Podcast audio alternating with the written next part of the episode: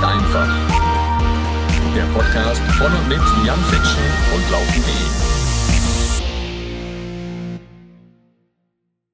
Und damit hallo und herzlich willkommen, liebe Freunde und Freunde des Laufsports. Jan Fitschen hier heute für euch am Mikrofon mit einem Solo-Talk. Laufen ist einfach, ihr wisst Bescheid, aber nicht immer leicht. Ja, manchmal muss man sich überwinden, manchmal ist es eine verdammt scheiße Quälerei, man kann es nicht anders sagen.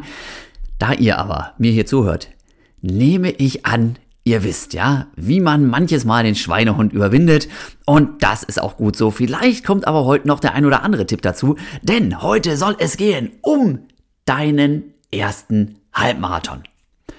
Und jetzt, ne, gucke ich mal nach, nachher wenn die Statistiken, wie viele Leute schalten an dieser Stelle ab, weil sie sagen, ah, Fitchen, laber nicht rum hier, ja, ich habe doch schon 324 Halbmarathons und 5670 Marathons gepackt, außerdem bin ich sogar schon Ultralauf gerannt und überhaupt super drauf, ja. Über einen Halbmarathon brauchst du mir gar nichts mehr erzählen. Ja, kann ich alles verstehen. Und ja, Schwerpunkt soll wirklich sein der aller, allererste Halbmarathon heute. Und wie man den am besten angeht und dann möglichst erfolgreich schafft. Aber glaubt mir, Lieben, ja, auch für alle, die jetzt schon wirklich viel Erfahrung haben, ist heute noch das ein oder andere mit dabei, was euch vielleicht einfach nur gute Laune macht, ja, vielleicht auch träumen lässt von großartigen Heldentaten, wie ihr euren ersten Halbmarathon irgendwann mal gelaufen seid. Vielleicht aber, und da ne, würde mich das doch sehr freuen, ist auch für die ganz erfahrenen Läuferinnen und Läufer heute nochmal das ein oder andere dabei. Hintergrundgeschichte vielleicht, ja, warum Fitchen jetzt hier schon wieder viel zu schnell redet und das über einen Halbmarathon. Super cool. Nehme ich doch, ja, jetzt gerade vor drei Tagen den nächsten Podcast auf, der eigentlich heute rauskommen sollte, mit dem Marathon-Bundestrainer Matthias Kohls. Und dann haben wir fast zwei Stunden gequatscht und nach, ich glaube, einer Stunde 50 oder sowas, kamen wir drauf, dass wir tatsächlich ja jetzt hier wieder mal einen Podcast machen für Freizeitsportlerinnen und Freizeitsportler. Und von denen laufen absolut zu Recht nur die aller, allerwenigsten Marathon. Und wir reden trotzdem die ganze Zeit wieder über Marathon, obwohl doch zum Beispiel auch die 10 Kilometer und genau eben diese Halbmarathonstrecke einfach wunderbare Distanzen sind, um die eigene Gesundheit voranzubringen, um sich zu motivieren, um auch einfach viel Spaß zu haben. Sprich, Fitchen hat sich mit Unterstützung des Marathon-Bundestrainers schon wieder dabei ertappt, dass er wieder, wieder, wieder in seinem Podcast über Marathon redet. Und das sollte nicht so sein. Ja? Hat deswegen prompt reagiert und gesagt, ja, Halbmarathon, das wäre doch jetzt auch mal ein schönes Thema für so eine Folge. Außerdem, ja, gehe ich hier wieder mit Sohnemann und meinem Babyjogger durch den Wald spazieren, treffe die Nachbarin, die mit ihrer Tochter gerade läuft und dann sagt so, reden wir wieder auch natürlich über New York Marathon, wo ihr Mann vielleicht mitrennen will und so. Und sie dann so, ja, oh, für mich wäre ja doch Halbmarathon mal ein Ziel und ah, ich weiß noch nicht so richtig, ich traue mich noch nicht so richtig, aber das wäre wirklich toll, wenn ich das mal schaffen würde. Da habe ich nur gedacht, Alter, ja, die läuft wirklich schon regelmäßig, ne? Und hat wirklich was drauf. Natürlich, ja? Schafft meine liebe Nachbarin einen Halbmarathon. Na klar. Vielleicht, ja, braucht es an der Stelle, und das ist wahrscheinlich auch jetzt wieder hier bei dem einen oder anderen, der oder ein oder anderen, nochmal der Fall. Vielleicht braucht es nur so einen kleinen Anschubser mal, den ein oder anderen Tipps, um zu zeigen, ey Leute, einen Halbmarathon zu laufen, ist natürlich eine Herausforderung. Aber eine Herausforderung, der man sich definitiv stellen kann und die man wirklich gut bewältigen kann, wenn man denn eben ja nicht zu viel rumstresst, wenn man irgendwie so ein paar kleine Anfängerfehler vermeidet und deswegen, auch deswegen, heute Thema Halbmarathon. Zusätzlich kam dann dazu, na, dass ich bei Instagram nochmal eine Umfrage gemacht habe. Liebe Leute, über was darf ich denn hier nochmal berichten in der neuesten Podcast-Folge? Und auch da kam wieder das Thema Halbmarathon total oft, sodass ich gesagt habe, ja klar, da bleibt dir doch Fitchen hier gar nichts anderes übrig. Redest du über den Halbmarathon?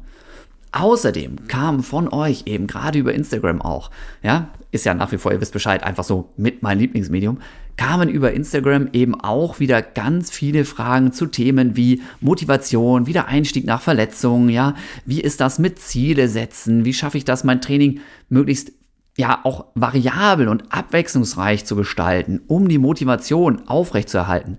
Ey Leute, geil! Das sind alles Themen, die ich heute hier in diese Folge mit reinpacken kann. Ja, es geht natürlich um Trainingsaufbau. Was ist Grundlagentraining? Was ist Intervalltraining? Was ist ein Fahrtspiel? Es geht darum, muss ich, wenn ja, wie, vielleicht meine Ernährung ein bisschen anpassen, wenn ich jetzt ein neues Ziel wie zum Beispiel den Halbmarathon oder ähnliches anpacke? Was brauche ich auch eventuell für Ausrüstung noch? Worum, ja, muss ich mich da kümmern? Und vor allem, wann muss ich mich auch darum kümmern? Wie wähle ich nachher meine Streckenlänge aus, meine Wettkampfstrecke, wenn ich denn diesen Halbmarathon vielleicht wirklich bei einem offiziellen Wettkampf laufen möchte und nicht nur bei mir um Rübenacker. Ja, lauter so Dinger, die ihr eben auch gefragt habt, kann ich heute in Verbindung mit diesem Thema erster Halbmarathon hier super ansprechen. Freue ich mich total. Vielen, vielen lieben Dank. Deswegen nochmal an der Stelle auch immer wieder für euer Feedback, eure Anregungen, ja, eure Unterstützung einfach auch, dass diese Folgen hier ja, jedes Mal wieder, ich hoffe, einigermaßen spannend und lustig sich eben entwickeln. Finde ich total geil. Also diese, diese Zusammenarbeit mit euch macht einfach auch irgendwie total Spaß. Deswegen, ja, da auch nochmal eben die Rückmeldung. Außerdem habe ich festgestellt, ja, Fitchen, ne? Das ist jetzt deine, weiß nicht, 175. Folge oder sowas, wenn man die Lauf-Einsteiger-Folgen, die ich ja so zum Thema eben wirklich die absoluten Basics nochmal separat gemacht habe. Wenn man die dazu rechnet, habe ich fast 200 Folgen hier schon rausgehauen. Das wird ein bisschen unübersichtlich. Das wird ein bisschen unübersichtlich und deswegen wird immer wieder gesagt, Jan, mach doch noch mal was zu Läuferverletzungen. Habe ich ja längst gemacht mit Dr. Marquardt. Mach doch noch mal was zum Thema Ernährung beim Halbmarathon und Marathon speziell. Habe ich auch schon gemacht, ja, mit Malte von Morten. Mach doch noch mal was zu. Ich weiß es nicht, ja, was noch alles. Mach doch noch mal was mit Sabrina Mockenhaupt, mit Florian Neuschwander, mit keine Ahnung, ja, Leute, es ist ganz schwierig, den Überblick zu behalten, auch für mich. Und deswegen schreibe ich euch heute nochmal in meine Podcast-Beschreibung hier unten rein meine Top-Folgen aus verschiedenen Bereichen. Erster Bereich, Mehrwert. Ja, wo sind wirklich die reinen, ich sag mal, Tippfolgen drin, wo es zum Beispiel um, ja, Training bei Erkältung geht oder bei Corona, wo es um spezielle Tipps zu Halbmarathon, Marathon oder auch zu 5 und 10 Kilometer Läufen geht, wo es eben speziell auch nochmal zum Thema Ernährung geht oder zum Thema Motivation. Das sind ja alles so diese ganz besonderen Mehrwertfolgen. Ihr wisst, ich versuche diese Tipps und Tricks eigentlich in jede Folge so ein bisschen zu integrieren. Aber gerade wenn ich natürlich hier mit den Supersportlern rede, dann geht es auch viel um deren Leben, um äh, Trainingslager, um Wettkämpfe, um eben auch oft High-Performance-Sport. Da fällt das so ein bisschen runter. Deswegen den Blog Trainingstipps mache ich nochmal gesondert, ne? beschreibe ich euch nochmal gesondert, was da meine Highlights sind. Dann aber auch natürlich nochmal der Programmpunkt Entertainment, denn ich glaube, ähm, Entertainment kommt besonders gut rüber, wenn man zum Beispiel eben mit Frank Busemann, mit Sabrina Mockenhaupt oder mit Florian Neuschwander quatscht. Ne? Da sind einfach so super witzige äh, Gesprächspartner. Wiegald Boning hatte ich schon hier zum Gast. Ja, könnt euch vorstellen, was das lustig war. Und damit ihr die nochmal findet, werde ich auch das eben in die Podcast-Beschreibung auch nochmal reinpacken, welche Folge da genau mit wem irgendwie stattgefunden hat. Das ist meine ganz persönliche Wertung. Ich weiß, jeder von euch hat seine Lieblings-Podcast-Folge zu einem bestimmten Bereich und das finde ich auch großartig, ja. Selbst bei Folge 175 kriege ich dann immer noch bei der 174. Folge das Feedback, oh, das war die beste Folge, die du hier gemacht hast. Ich weiß dann immer nicht so genau, soll ich mich jetzt freuen? Ja, natürlich freue ich mich.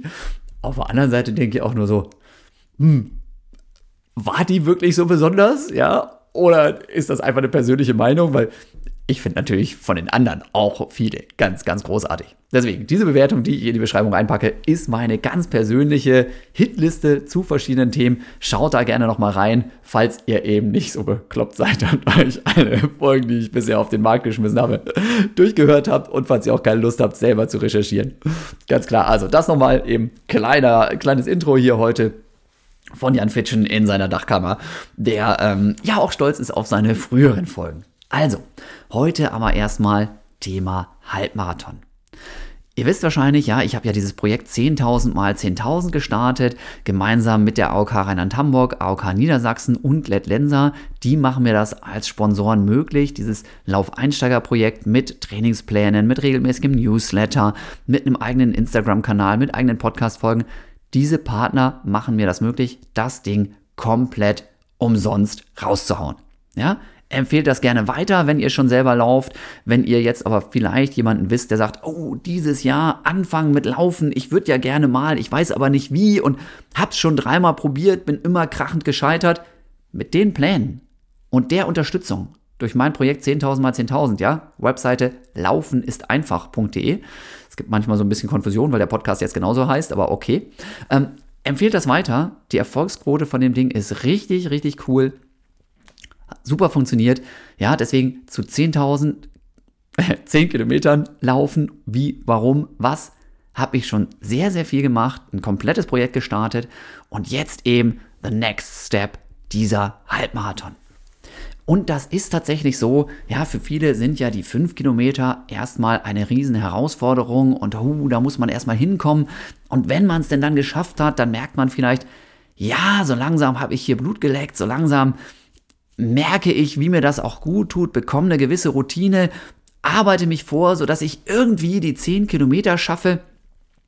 Und dann bin ich auch irre stolz auf mich, dass ich diese 10 Kilometer geschafft habe und das auch natürlich zu Recht, denn Läuferinnen und Läufer sind tendenziell sehr ehrgeizig und sehr ehrgeizige Menschen tendieren meiner Ansicht nach oft dazu, nur nach oben zu gucken und nur dazu zu gucken, was machen denn andere. Sprich, auch wenn wir einen Zehner als unsere Laufrunde haben oder ein Fünfer oder was auch immer, ja, und eben nicht Marathon laufen oder Halbmarathon laufen oder schnell laufen, dann tendieren wir leider immer wieder auch dazu, trotzdem zu gucken, oh ja, aber ich laufe ja noch gar nicht so richtig, weil ne, ich bin ja noch nie einen Marathon gelaufen oder weil ich brauche eben doch mehr als eine Stunde für die 10 Kilometer. Und das finde ich manchmal ein bisschen schade. Ja, weil natürlich ist es gut und wichtig, Ziele zu haben und sich nach vorne zu orientieren. Aber auf der anderen Seite, finde ich, müssen wir auch immer mal wieder zusehen, dass wir uns selber auf die Schulter klopfen und sagen, hey, das, was du da machst, ist doch auch schon verdammt cool, ja, und ich gehe mal davon aus, dass jeder, der diesen Podcast hier hört, schon einigermaßen regelmäßig läuft.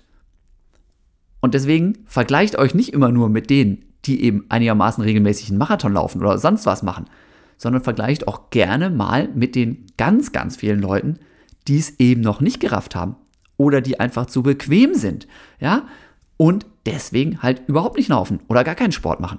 Ja, also wir reden immer über Laufsport, na klar, ne, wunderbar, Fitnessstudio, Fahrradfahren, Schwimmen, alles super, ja.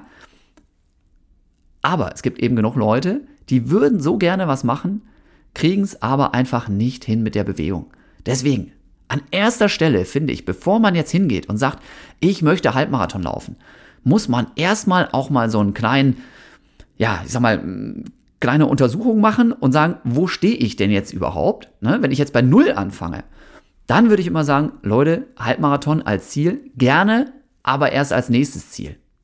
Fangt erstmal an mit Projekt 10.000 mal 10.000. Versucht mal einigermaßen souverän die 10 Kilometer in den Griff zu bekommen.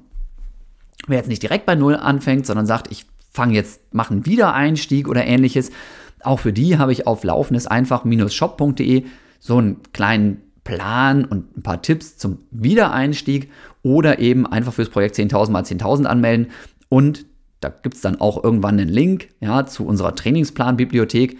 Dann steige ich halt nicht bei Trainingswoche 1 ein für den Kompletteinsteiger, sondern vielleicht bei Trainingswoche 8 oder 10 oder sonst was, ne? wenn ich quasi so einen Wiedereinstieg machen möchte. Denn für Leute, die schon mal und nicht jetzt vor 20 Jahren regelmäßig gelaufen sind, für diejenigen ist unser Projekt 10.000 mal 10.000 einfach ein bisschen zu lasch in vielen Fällen. Ne? Das ist für komplette sag mal, wenig bis gar nicht Sportler gedacht eigentlich. So. Aber deswegen, Halbmarathon, ich will das angehen, ich kann das angehen. Erstmal schauen, wo stehe ich denn jetzt? Und um das Ganze so ein bisschen zu vereinfachen, würde ich sagen, naja, ich fange jetzt mal da an, wo jemand steht, der schon eben einigermaßen souverän 10 Kilometer am Stück schafft. Muss jetzt nicht in ne, 28 Minuten sein, meine Bestzeit, haha, ich gebe noch mal ein bisschen an an der Stelle. Wir reden ja nicht über das Schnelllaufen, ist super, aber ich fasse trotzdem gerne. Äh, nimm's mir nicht übel, ja. so, heute laufe ich nicht mehr so schnell. Bin Freizeitsportler, laufe zwei, dreimal die Woche, manchmal auch weniger. Das ist völlig okay so, ja. Und es muss auch nicht schnell sein, obwohl ich natürlich durch meine Vergangenheit immer noch es mir relativ leicht fällt, einigermaßen flott zu laufen. So. Aber 10 Kilometer. 10 Kilometer schaffe ich und im besten Falle auch nicht so, dass ich mich dafür, wer weiß, wie quälen muss. Ja, weil ähm, das ist natürlich auch immer so ein Ding, wo stehe ich jetzt mit meiner Grundlage? Und das ist natürlich was ganz anderes, ob ich jetzt 10 Kilometer laufe und sage, ich kann mich dabei noch einigermaßen unterhalten, oder ob ich 10 Kilometer laufe und eigentlich ab Kilometer 5 total die Faxen dicke habe und mich nur noch durchquäle. Ja, versteht ihr? Das ist natürlich ein unterschiedliches Niveau. Ja? 10 Kilometer mit riesiger Quäle oder 10 Kilometer mit das funktioniert ganz gut und das mache ich einigermaßen regelmäßig. Ja, das ist erstmal das, wo man so ein bisschen schauen sollte, wo stehe ich jetzt gerade. Ich bin Freund davon zu sagen, hey, 10 Kilometer nicht nur irgendwie geschafft haben, sondern am besten, wenn ich die irgendwie geschafft habe, Stück für Stück so weiterarbeiten, dass ich es relativ souverän eben auch packe. So, und wenn ich jetzt zum Halbmarathon gehe und sage, das kann mein nächstes Ziel sein. Und gerade so Anfang des Jahres hier, ne, für alle, die das jetzt später hören, ich nehme jetzt hier im Januar noch auf, ist es so, Ziele sind, glaube ich, wichtig, um sich zu motivieren, um am Ball zu bleiben. Das muss kein Wettkampf sein, das muss auch kein Halbmarathon sein, aber es kann an ganz, ganz vielen Fällen unglaublich helfen. Ich hatte jetzt hier äh, vorgestern, hatte ich wieder für die AOK Rheinland-Hamburg so eine Veranstaltung beim äh, Bundesverband der mittelständischen Wirtschaft. Ja, ich gemeinsam mit dem Manuel einen Vortrag gemacht, sechsmal in zehn Minuten die Leute zu mehr Bewegung zu motivieren. Um das mal so ganz kurz zusammenzufassen.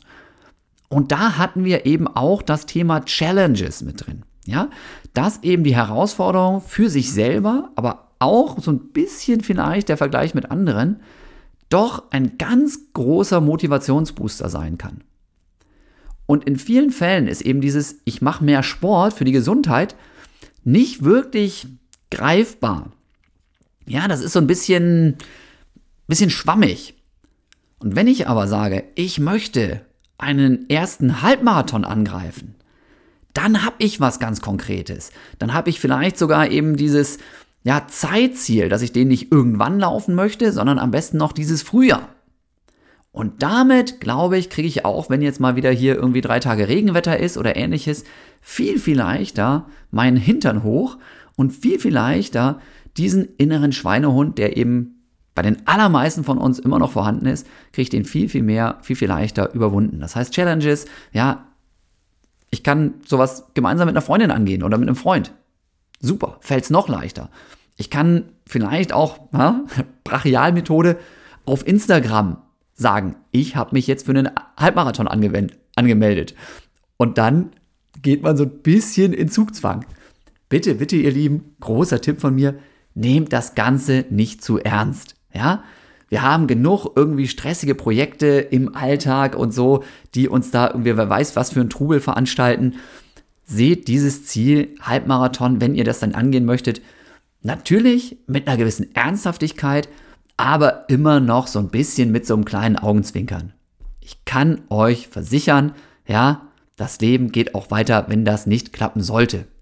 Und wenn ihr euch anmeldet und sagt, ich möchte das jetzt in diesem Frühjahr machen, kann das auch daneben gehen aus tausend verschiedenen Gründen und dann klappt das vielleicht erst im Herbst oder im nächsten Frühjahr. Ja? Also, einen gewissen Druck aufbauen, aber wenn es nach mir geht, nicht zu viel, ja, denn Laufen soll in erster Linie ja einfach auch gut sein für die Gesundheit, soll Spaß machen und ich glaube, das funktioniert mit einem gesunden Maß an, ja, ich will das, aber nicht, ja, ich muss das. Ja, deswegen erstmal so die Zielstellung. Vielleicht auch dazu, ähm, dieses, bevor ich überhaupt anfange, jetzt komplett dafür zu trainieren, ne, beziehungsweise eigentlich wenn ich ganz ehrlich bin, habe ich ja schon ganz, ganz lange für den Halbmarathon trainiert, wenn ich meinen Zehner schaffe. Das ist immer was, was man sich auch wieder sagen muss. Ja, hey, pass mal auf.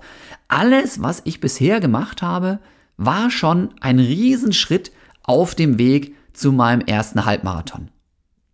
Im Prinzip jedes Training, jeder Spaziergang, alles, was ihr da gemacht habt, bringt euch für euren Halbmarathon schon extrem viel. Glaubt ihr vielleicht nicht, weil, na klar, Halbmarathon ist halt einfach mal mehr als doppelt so weit als ein Zehner. Und auch von einem Zehner hat man am Anfang zumindest sehr viel Respekt. Aber so Schritt für Schritt, ne, wir wenden wieder die berühmte Salami-Taktik an. Ja, wir denken gar nicht drüber nach, dass das doppelt so weit ist. Das haben wir natürlich im Hinterkopf. Wir sind ja Realisten auch. Aber wir machen das Stück für Stück. Wir versuchen erstmal irgendwie einen 12er zu laufen, dann vielleicht eine 14, irgendwann eine 15. Und das kann ich euch versichern.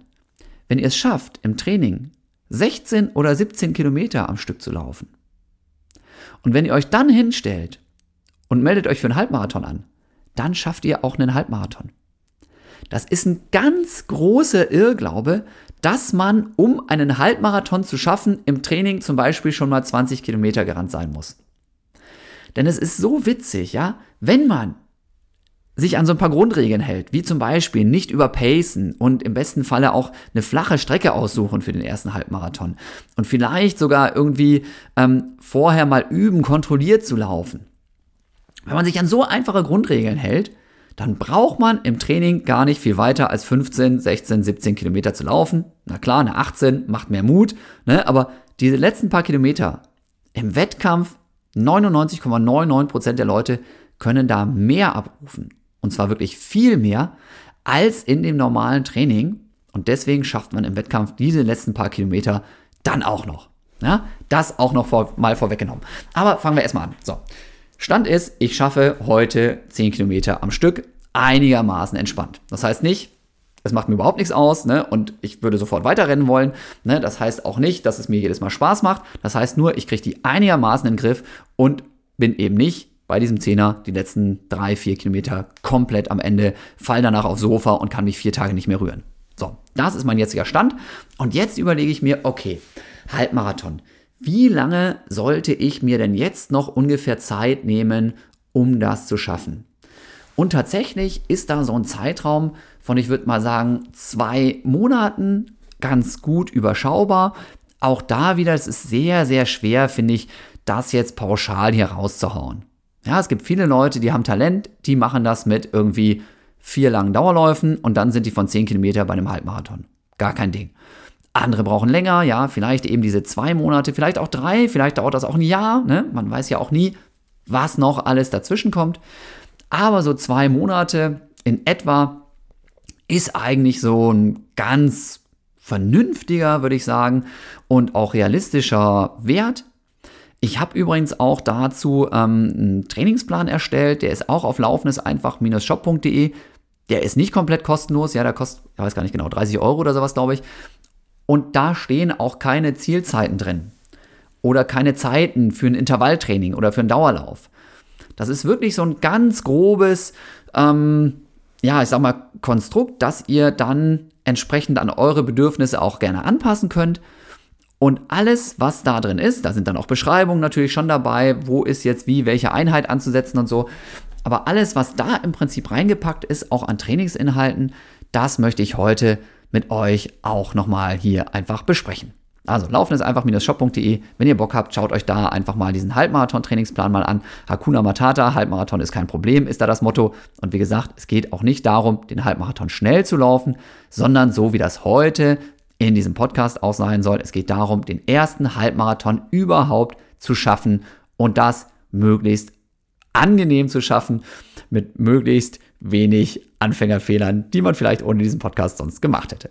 Also, Halbmarathon, ich habe die Form. Ich habe eine ungefähre Timeline, wann ich diese Form für den Halbmarathon jetzt habe.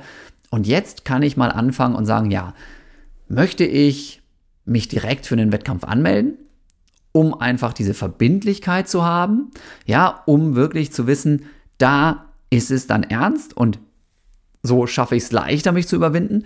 Oder sage ich einfach, ach nee, ich mache das so und dann habe ich noch weniger Aufwand und irgendwie geht auch so. Ich kann auch hier irgendwie, wie gesagt, irgendwie zehnmal um meinen Rübenacker rennen und dann gucke ich nachher im besten Falle auf meine GPS-Uhr und sehe dann, ich habe einen Halbmarathon geschafft und bin damit auch glücklich. Ja, das sind so quasi die zwei Herangehensweisen. Ich finde einfach das mit dem offiziellen Wettkampf schöner, weil ich tatsächlich glaube, dass diese gewisse Verbindlichkeit nochmal ähm, unglaublich helfen kann. Und weil ich auch das Flair bei so Veranstaltungen schön finde. Das muss nicht das ganz große Ding sein. Ja, Berliner Halbmarathon mit zigtausenden Teilnehmern ist, glaube ich, sowieso wieder ausverkauft. Ist ein geiles Ding, na klar, mega. Aber so kleinere Veranstaltungen haben auch ganz, ganz oft ihren Charme. Und deswegen schaut euch gerne auch um, was bei euch so in der, in der Nähe stattfindet. Denn mit eurer Anmeldung tut ihr nicht nur euch was Gutes, sondern auch den Veranstaltern. Denn gerade bei den kleinen Dingern, das sind ganz, ganz oft privat veranstaltete Dinger von, von Sportvereinen, von eben Laufenthusiasten, von irgendwelchen Verrückten, die sich da hinstellen und da richtig Zeit investieren. Ganz viele Helfer sind damit am Start.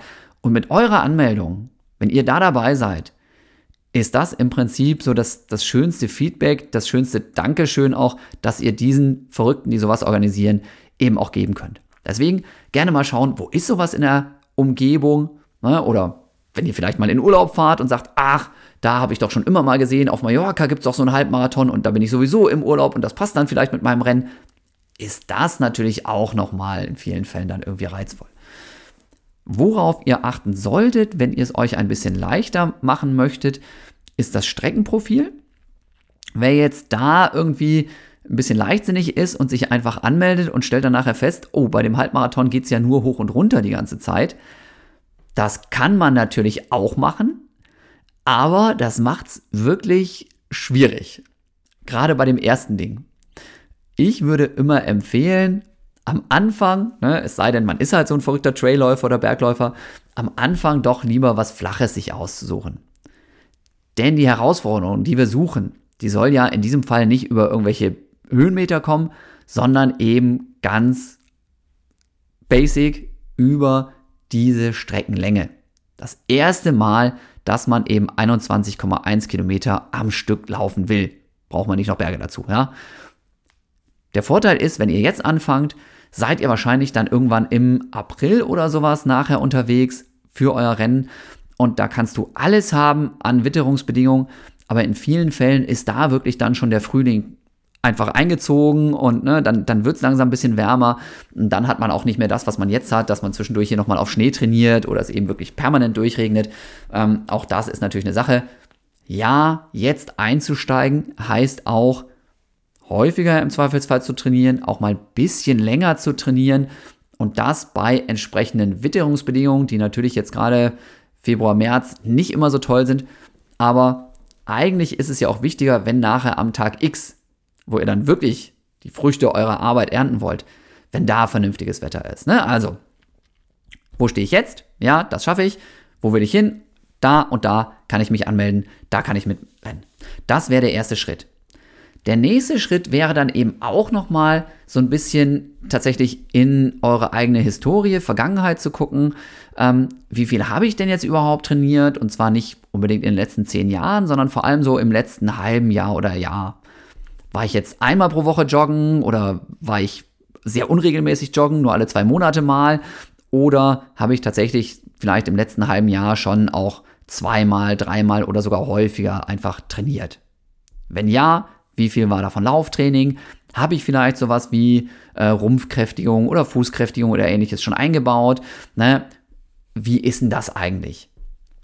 Denn das, die größte Herausforderung die größte Herausforderung ist es im Prinzip, die Belastung, die man ja jetzt erhöhen möchte, sollte für den Halbmarathon, so zu erhöhen, dass man eben nicht plötzlich irgendwelche Überlastungserscheinungen hat. Ja? Die allermeisten Läuferinnen und Läufer haben leider doch immer mal wieder irgendwelche Wehwehchen, sei es Achillessehne, Knie oder ähnliches, ja. Und in 90 Prozent der Fälle, nicht immer, ja, nicht immer. Manchmal weiß man einfach nicht, wo es herkommt. Ja, manchmal sind es auch nur irgendwie die, die Schuhe, das ist auch ganz, ne, wenn die abgelatscht sind oder zu neu sind und nicht das passende Modell sind. Ne? Manchmal ist es irgendwas Dubioses, keine Ahnung. Aber in vielen Fällen ist es eben so, ja, 90 Prozent sind es tatsächlich nicht, ist weniger. 90 Prozent sind es, würde ich behaupten, die Schuhe. Aber ähm, in vielen Fällen ist es so, diese Wehwehchen sind typische Überlastungserscheinungen, die daher kommen, dass sich Leute neue Ziele stecken und dann zu viel auf einmal wollen. Es ist also keine pfiffige Idee, wenn ihr in den letzten halben Jahr vielleicht 15 Kilometer pro Woche im Schnitt gelaufen seid, jetzt auf jeden Fall einmal 50 zu machen pro Woche, weil ihr wollt ja Halbmarathon rennen. Ist eigentlich logisch, ja, aber trotzdem werden diese Fehler immer, immer wieder gemacht. Und gerade von Leuten, die jetzt vielleicht aus einer Verletzungsphase kommen oder aus einer Erkältungsphase, da ist diese, ja, die, die, diese, diese, dieses Zucken eigentlich immer da, dass man sagt, oh, ich habe ganz viel verpasst und jetzt aber erst recht. Und dann fängt man zu schnell an, einfach Umfänge und Intensitäten hochzuziehen und dann haut es einen eventuell halt nochmal aus den Socken. Das ist unnötig. Deswegen ist ganz wichtig, erstmal zu checken, wo stehe ich jetzt. Gilt übrigens natürlich nicht nur für jemanden, der einen Halbmarathon laufen will, sondern auch für alles andere, was ihr vorhabt in diesem Jahr. Ja? Wenn ihr Ziele habt, wenn ihr Ziele erreichen wollt, dann immer erstmal checken, wo bin ich denn jetzt gerade, was habe ich in der letzten Zeit gemacht. Da kann eine Auswertung von eurer Laufuhr helfen. Da kann, wenn ihr das aufgeschrieben habt, ne, natürlich auch ein Trainingstagebuch helfen. Da kann einfach auch mal eine möglichst realistische Einschätzung vom Gefühl her helfen, was habe ich eigentlich gemacht. So. Und dann muss ich auch so ein bisschen gucken, was kommt denn in der Zukunft auf mich zu. Wie oft kann und will ich trainieren, ohne dass ich eben jetzt, sage ich mal, nachher völlig am Rad drehe, weil ich keine Zeit mehr habe zum Wäschewaschen, zum Einkaufen, mich um die Familie zu kümmern und irgendwie auch mal abzuschalten. Denn ganz viele Leute fangen dann eben an, wenn sie jetzt erhöhen ihre Umfänge und sowas und meinen, ja, ja, ich packe mein Training da rein und da rein und da rein und vergessen aber, mit mehr Training ist in vielen Fällen auch einfach ein Mehr an Regeneration notwendig. Erholungszeiten einplanen, ganz bewusst. Das ist jetzt für einen Halbmarathon noch nicht so entscheidend. Ja, ich glaube, das kriegt man doch in vielen Fällen auch in den Alltag einfach gut integriert, wenn man sowieso schon Sport macht, weil du einfach auch einen Halbmarathon schaffst, um das mal auf den Punkt zu bringen, mit, ich würde sagen, dreimal pro Woche Training. Ja, wer talentiert ist, braucht überhaupt nicht trainieren. Ja, wer weniger talentiert ist, muss vielleicht auch viermal Training pro Woche einplanen. Aber es ist eigentlich je nachdem, ne? Jeder ist anders eingebunden mit Familie, mit Beruf und so weiter. Aber wenn ihr sowieso schon regelmäßig Sport macht, heißt das ja, ihr habt eine gewisse Basis und ihr habt schon regelmäßig trainiert. Und das heißt auch, ihr habt gewisse Timeslots, um das dazu reinzubauen. Und letzten Endes, ob du jetzt bei so einem Dauerlauf eben 8 Kilometer machst oder 12, die Zeit, die du dann mehr investieren musst, ist nicht wirklich viel. Das ist jetzt halt ein anderer Schnack, eben wie gesagt, Halbmarathon oder Marathon. Bei Marathon, na klar, wenn du so einen Longrun machst und der dauert dann drei Stunden oder vier Stunden, das ist was anderes als eine Stunde. Aber ob du jetzt eine Stunde Dauerlauf machst oder eine Stunde 10 oder eine Stunde 15, das würde ich behaupten, schmeißt bei euch jetzt nicht unbedingt das komplette Leben durcheinander. Trotz allem gucken, wo habe ich wie viel Zeit, wo stehe ich jetzt und wenn ich vielleicht bisher eben zwei, dreimal trainiert habe pro Woche, gucke ich mal, ob das für mich Sinn macht, drei, viermal zu trainieren pro Woche. Dann weiß ich ungefähr, wo ich bin und jetzt gucke ich mal auch, was ich trainiert habe. Habe ich bisher nur Dauerläufe gemacht, ja, Grundlagentraining. Bin ich auch mal Fahrrad gefahren? Habe ich auch mal einen Spinningkurs gemacht? Mache ich schon regelmäßig Dehnübungen und ähnliches, ja, um so ein bisschen auch Mobilität, Flexibilität zu erhalten. Lauter so Dinge, auch die mal checken und gucken, wo da aus eurer Sicht vielleicht auch in den letzten Jahren oder Monaten mal Fehler gemacht worden sind. Habt ihr bei der Regeneration geschlammt? Hättet ihr auch damals schon mehr Stabi machen müssen? Auch solche Sachen einfach mal kritisch hinterfragen und dann eben langsam gucken, wie jetzt der Blick in die Zukunft aussieht. Ihr habt ja schon einen Wettkampf ins Auge gefasst. Ne? Diesen Hauptwettkampf, diesen Halbmarathon. Im besten Falle, ja, haben wir ja gerade schon besprochen. Und da zurückrechnen mache ich dann immer, das habe ich auch in meinen anderen Podcasts zu diesen Themen schon beschrieben. Ich rechne immer gerne zurück. Ich gucke immer, okay, da will ich fit sein, und von dem Zeitpunkt an suche ich mir nochmal so ein paar Zwischenziele, rückwärts gerechnet. Sprich, zum Beispiel zwei Wochen vor diesem Halbmarathon möchte ich irgendwie als Test einen 10 Kilometer, im besten Falle Wettkampf auch machen. Warum Wettkampf? Um schon mal zu schauen, wie ist denn das, ja, wenn ich sowas noch nie gemacht habe zumindest, wie viel früher muss ich da sein? Wo gibt es Startnummern? Wie ist das mit der Schlange an den Toiletten? Ja, wie nervös bin ich? Wie mache ich vielleicht auch ein kleines Warm-up nochmal vom Wettkampf? Das kann man alles bei so einem kleinen Unterdistanz-Testwettkampf prima machen. Ne? Und dann Ob ich eben den, ob ich da jetzt ein oder zwei mache, ist nicht entscheidend. Ja, das kann man natürlich auch für sich selber alleine zu Hause machen. Ich finde aber auch da wieder, ist es gut, sich irgendwo anzumelden, das zu machen mit anderen Leuten. Denn eine große Herausforderung für jemanden, der nicht regelmäßig an so Laufveranstaltungen teilnimmt, ist es auch, ähm, sich nicht von den anderen nervös machen zu lassen. Wenn am Start alle schnell losrennen oder langsam losrennen, bis man seinen eigenen Rhythmus gefunden hat. Auch das sind Sachen, die man am besten trainiert, indem man eben an so einem Wettkampf teilnimmt.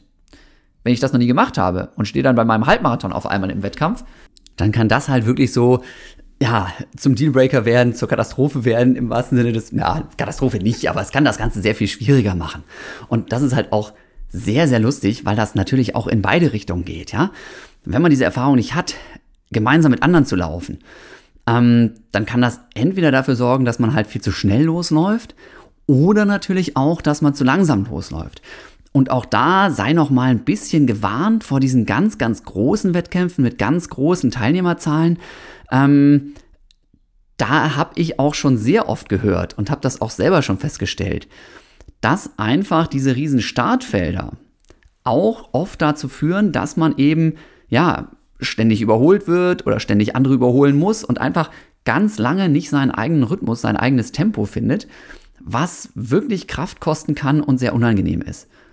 Auf der anderen Seite ist es, finde ich, mental auch sehr schwierig, bei einem Wettkampf zu machen, mitzumachen, wo kein Mensch anfeuert und man im Prinzip die ganze Zeit für sich alleine läuft, weil da vielleicht nur zehn Teilnehmer sind.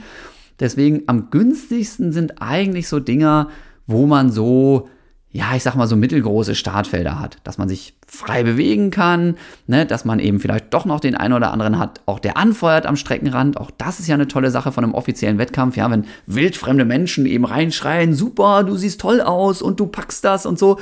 Das hat man ja jetzt so im normalen Leben auch nicht jeden Tag. Ne? Deswegen, ähm, es gibt ganz, ganz viele Punkte, die für so einen offiziellen Wettkampf sprechen, aber man sollte sich schon auch ein bisschen schlau machen, welcher darf es denn sein. Ne? Wenn man sagt, ey, das ist mir auch alles ganz egal, ne? Und ich, ich will unbedingt diese Bombenstimmung und diese vielen Leute um mich rum haben, dann ist natürlich so ein Riesen-Halbmarathon eine tolle Sache. Aber rein für das erste Rennen dieser Art und für ich konzentriere mich auch ein bisschen mehr auf mich, ist eigentlich so ein mittelgroßes Ding das Perfekte. Deswegen, ja, also, das sollte ich nicht erst beim Hauptwettkampf feststellen wie sowas funktioniert. Deswegen dieser Testwettkampf. Also, ich habe meinen Hauptwettkampf, ich habe meinen Testwettkampf, ich habe vielleicht noch einen Testwettkampf und dann gucke ich eben, so, wann mache ich jetzt hier welche Läufe drumherum. Und da kommen wir jetzt mal langsam zum eigentlichen Training tatsächlich. Ähm, das eigentliche Training besteht tatsächlich oder sollte zum ganz großen Teil aus sogenanntem Grundlagentraining bestehen. Das heißt, wir sind Ausdauersportler, wir bewegen uns eigentlich immer wieder, sollte so bei 70, 80 Prozent ungefähr sein, Pi mal Daumen, in einem Bereich von relativ entspannten Pulswerten. Und jetzt kommt immer wieder die Frage, Jan, ja, wo sollte der denn sein bei mir, dieser Pulswert? Und dann sage ich, da sage ich nicht, weil diese Pulswerte einfach super individuell sind. Es gilt, ja, ich habe, ne, wisst ihr Bescheid, sage ich immer wieder gerne, beim AOK Trimtrap ins Grüne mit dem Laufen angefangen, als Zehnjähriger. Und das Motto war damals Laufen ohne zu schnaufen. Ja? Klingt vielleicht ein bisschen altbacken, aber es ist so geil, dass es einfach genau den Punkt trifft. Laufen ohne zu schnaufen. Du solltest, ich weiß, am Anfang funktioniert es nicht, am Anfang bist du immer am Schnaufen, das ist immer alles anstrengend, aber gerade wenn du dann wirklich sagst, jetzt Halbmarathon, dann sollten ganz, ganz viele Grundlagenläufe dabei sein, bei denen du dich einfach gut unterhalten kannst, bei denen du eben nicht laut atmen musst, bei denen du nicht ja, wirklich dich quälst die ganze Zeit. Das ist Grundlagentraining. Und dieses Laufen ohne zu schnaufen, das findet bei manchen Leuten bei einem Puls statt von 120 und andere Leute, für die ist es genauso anstrengend ja, aber sie haben einen Puls von 160. Und deswegen, ja, halte ich mich da immer sehr zurück bei diesem Thema, ja, pulsgesteuertes Training. Es gibt da Methoden, du kannst natürlich einfach mal so einen Maximaltest laufen, ne, guck mal jetzt, ne, wie schnell rennst du, keine Ahnung, 1000 Meter auf der Bahn, volle Pulle, wie hoch geht dabei der Puls? Und dann kannst du daraus so ein bisschen runterrechnen oder du machst mal eine richtige Leistungsdiagnostik ne, und checkst dann dadurch irgendwie deine Pulswerte, kannst dadurch dein Training ein bisschen besser kontrollieren. Ich finde es aber nach wie vor sehr schwierig, zumal ich auch eben diesen ganzen Pulsuhren und sowas da nicht so richtig über den Weg traue. Ne? Also ich glaube, für einen Halbmarathon macht es schon Sinn, mal ganz kurz zur Ausrüstung, wenn man sich eine vernünftige GPS-Uhr zulegt, ja, man kann theoretisch sein Training ja auch immer einfach mit dem Handy tracken, ne? also dass man was trackt, dass man wirklich mal schaut, wann laufe ich, wie lange und wie schnell laufe ich auch. Das macht unbedingt Sinn, finde ich, für so eine Halbmarathon-Vorbereitung. Kann man gezielter trainieren, kann man Fehler vermeiden, sieht man auch seinen Fortschritt schöner, motiviert super. So, ja. Aber wie gesagt, es sollte aus meiner Sicht im besten Falle, das ist einfach ein bisschen leichter vom Handling her, so eine Uhr sein. Das muss keine für 500 Euro sein. Es gibt wunderbare Einsteigeruhren für, für 200 Euro oder sowas. Ähm, gar kein Problem. Ja, da kannst du alles mitmachen. Nur gaukeln die einem aus meiner Sicht häufig so eine Sicherheit beim Puls vor. Was die Geschwindigkeit angeht, sind die oft sehr korrekt. Aber diese Pulsmessung am Handgelenk, wenn die dann hinten halt so kleine äh, Laserdioden dran haben, die einfach durch die Haut äh, gehen und dann damit deinen Puls messen, das ist aus meiner Sicht nicht sehr korrekt. Bei meinem eigenen Modell, und das ist jetzt nicht das Neueste, ne, aber schon eine höhere Preisklasse, ist es zum Beispiel so, es gibt ja oft diese Brustgurte noch dazu. Und wenn ich mit dem Brustgurt laufe, ist mein Puls im Schnitt 10 Schläge niedriger, als wenn ich die Messung direkt am Handgelenk mache.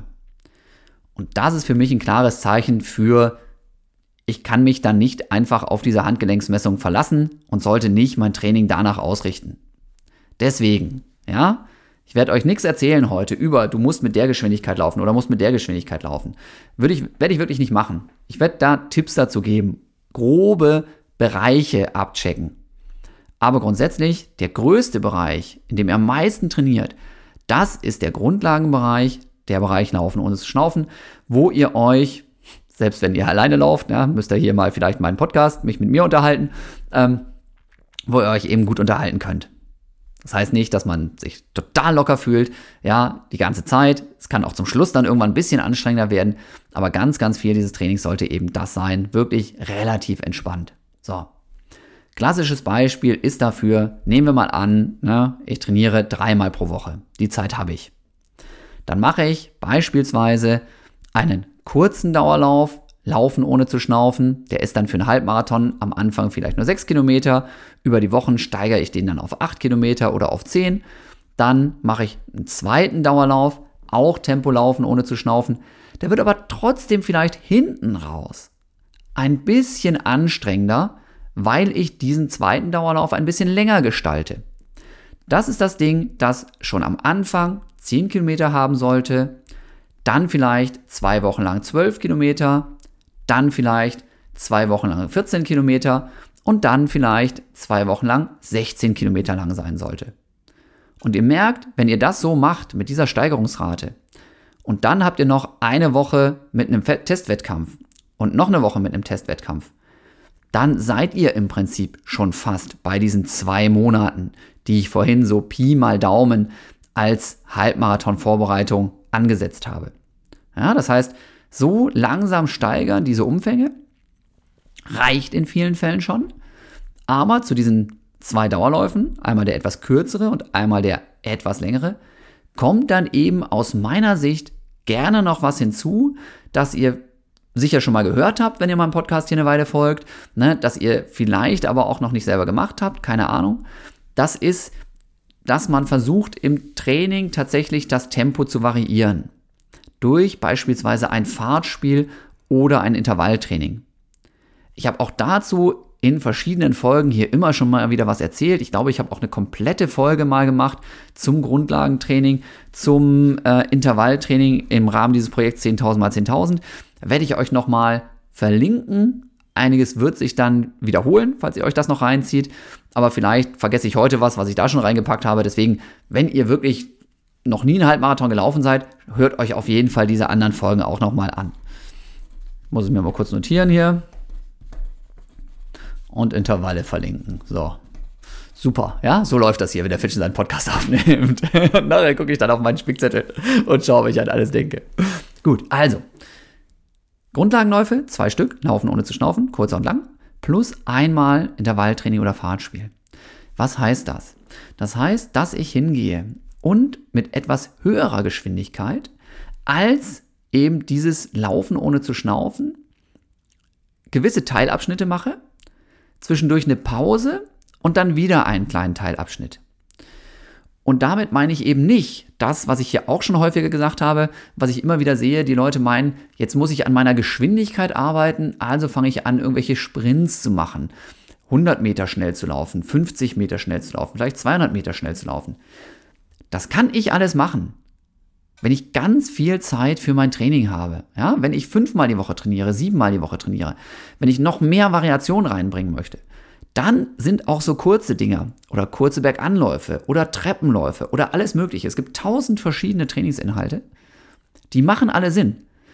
Ich möchte euch heute aber einfach hier die erzählen, die am allermeisten Sinn machen, wenn man noch nicht so viel ausprobiert hat. Ja, also mit möglichst überschaubarem Hintergrundwissen möglichst viel erreichen und möglichst leicht und entspannt ins Ziel Halbmarathon kommen. Das ist hier das Ziel. Deswegen Basic, ich sag mal Fahrtspiel machen oder eben Intervalltraining machen. Fahrtspiel wäre folgendes: Du suchst dir einfach eine Strecke, die du ganz normal joggst. Du brauchst dafür eben nicht auf den Sportplatz oder sonst wohin gehen. Das kann im Gelände sein, das kann ein bisschen hoch und runter sein, das kann aber auch flach sein, ist völlig wurscht. So, und dann machst du eben folgendes, dass du ganz normal 10 Minuten erstmal losjoggst. Auch da gibt es ja riesen Diskussionen immer muss ich jetzt vor dem Training nochmal irgendwie Fußkreisen machen, Stretching machen, bla bla bla. Kann man alles machen, gerade vielleicht, wenn man viel gesessen hat oder sowas. Aber ich bin immer noch Fan davon, Laufen ist einfach, ja, man muss auch nicht zu viel Shishi drumrum machen. Wie gesagt, ne, das sieht jeder ein bisschen anders. Ne? Und wenn man tolle Instagram-Videos machen will, dann muss man ja auch immer wieder neue Inhalte bringen und immer nur sagen, brauchst du nicht, weil geh einfach nur joggen. Ja, ist halt auf Dauer auch nicht das Geilste. Deswegen, es gibt 10 Millionen Sachen, die auch alle irgendwie eine Berechtigung haben. Aber ich versuche hier, das möglichst simpel auch zu gestalten und bin auch davon überzeugt, dass das reicht. Also, du brauchst normalerweise nicht, wer viel, wer weiß, wie viel Trara drumherum machen vorher. Wenn du irgendwelche Vorwehwehchen hast und deine Wade zwickt mal oder die Achillessehne, dann mach dein Dehnprogramm, das du kennst, dann mach deine Mobilisation. Alles cool. Ja? Wenn aber alles gut sein sollte und du fühlst dich gut und hast keine Wehwehchen, dann jogg einfach langsam los. Das machst du vielleicht 10 Minuten, wirklich betont ganz, ganz langsam. Und dann suchst du dir, sind wir mal beim Fahrtspiel, irgendwo den berühmten Baum oder die berühmte Ampel, die vielleicht 300, 400 Meter entfernt ist. Es kommt nicht darauf an, aber es sollten eben nicht nur 50 Meter sein, weil dann trainieren wir nicht für eine Halbmarathon, sondern eher für eine kürzere Distanz. So, und bis zu diesem Baum, Ampel, Berganstieg läufst du ein bisschen zügiger als dein Laufen ohne zu schnaufen Tempo. Als Vergleich, ja, vielleicht ist dein Laufen ohne zu schnaufen Tempo 6 Minuten auf den Kilometer. Na, jetzt werden wir doch mal ein bisschen konkreter. Dann sollte dieser schnelle Abschnitt vielleicht in 5.30, vielleicht in 5.10 gelaufen sein. Aber bitte nicht reinballern und da 4.30 oder 4 Minuten oder sowas laufen. Nein, das darf und sollte deutlich schneller sein als dein normales Grundlagen-Easy-Jogging-Tempo, aber eben auch nicht direkt, wer weiß, wie absurd geballert. So, und wenn du diese Distanz geschafft hast, wie gesagt, 300, 400, 500 Meter, ein bisschen zügiger, dann versuchst du im Falle eines Fahrtspiels locker weiter zu traben.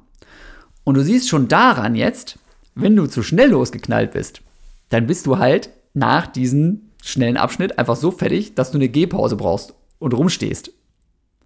Und das soll es nicht sein. Ein Fahrtspiel bedeutet, du läufst zügig und zwischendurch noch zügiger.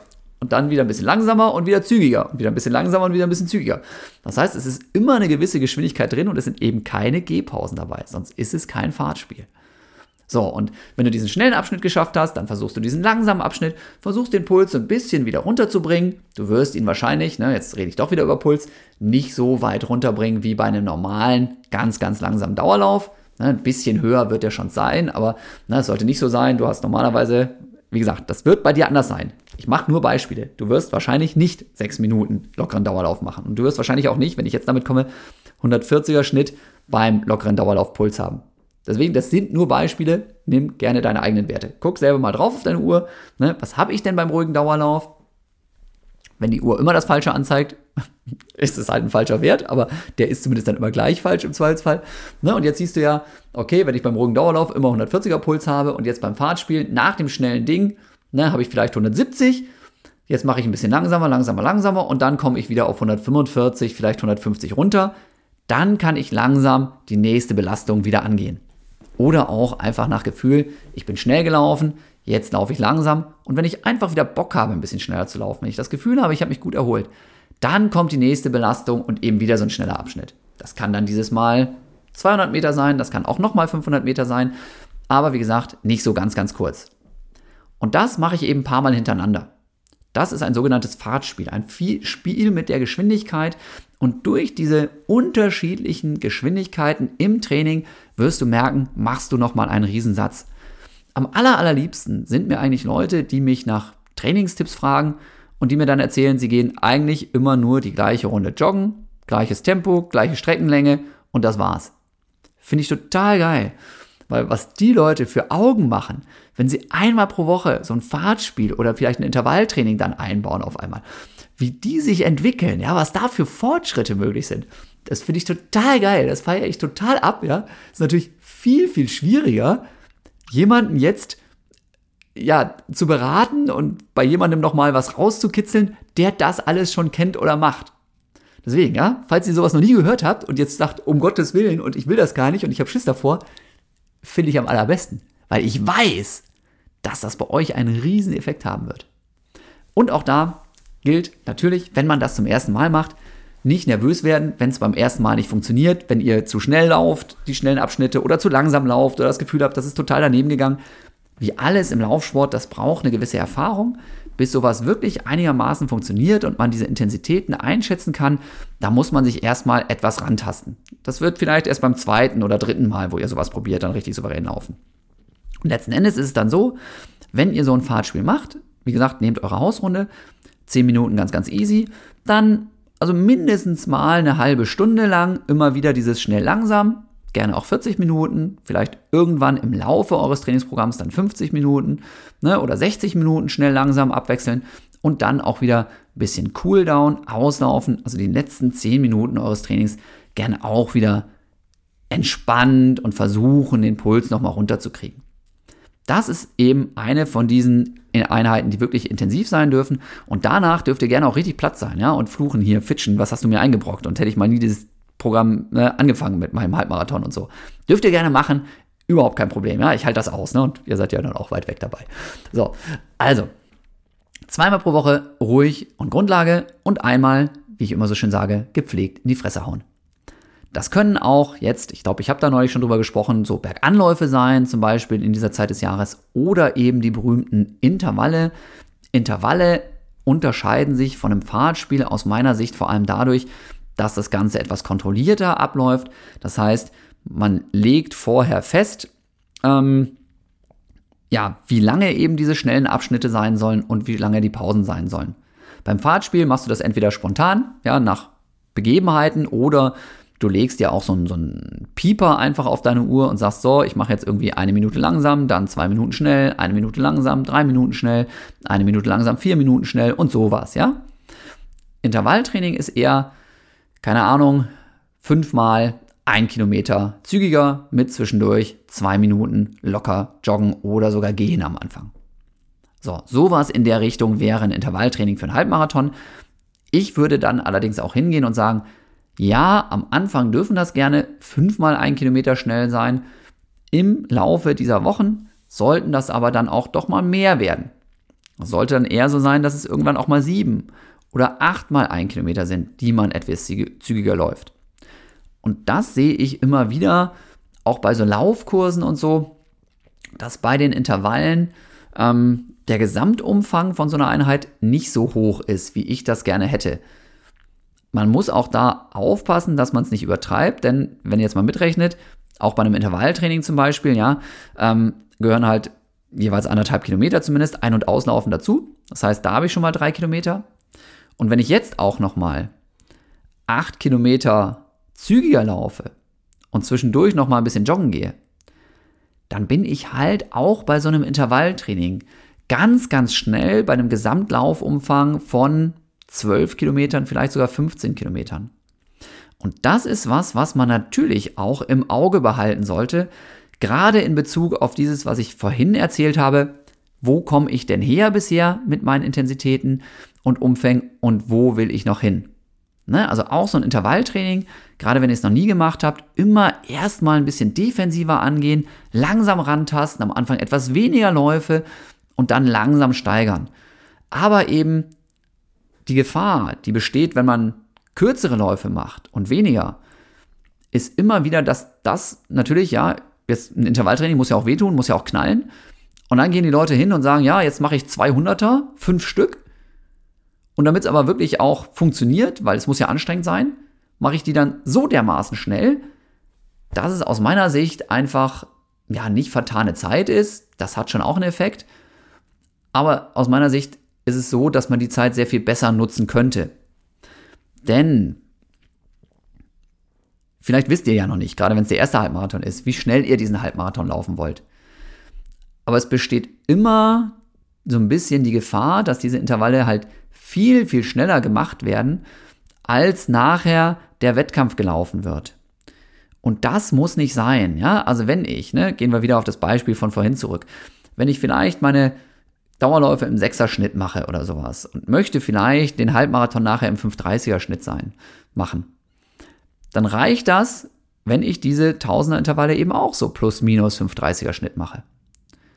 Und auch da kommen dann die Leute ganz oft zu mir und sagen dann, wie soll das denn funktionieren, wenn ich jetzt nur 8 mal 1000 Meter schaffe in 530er Schnitt?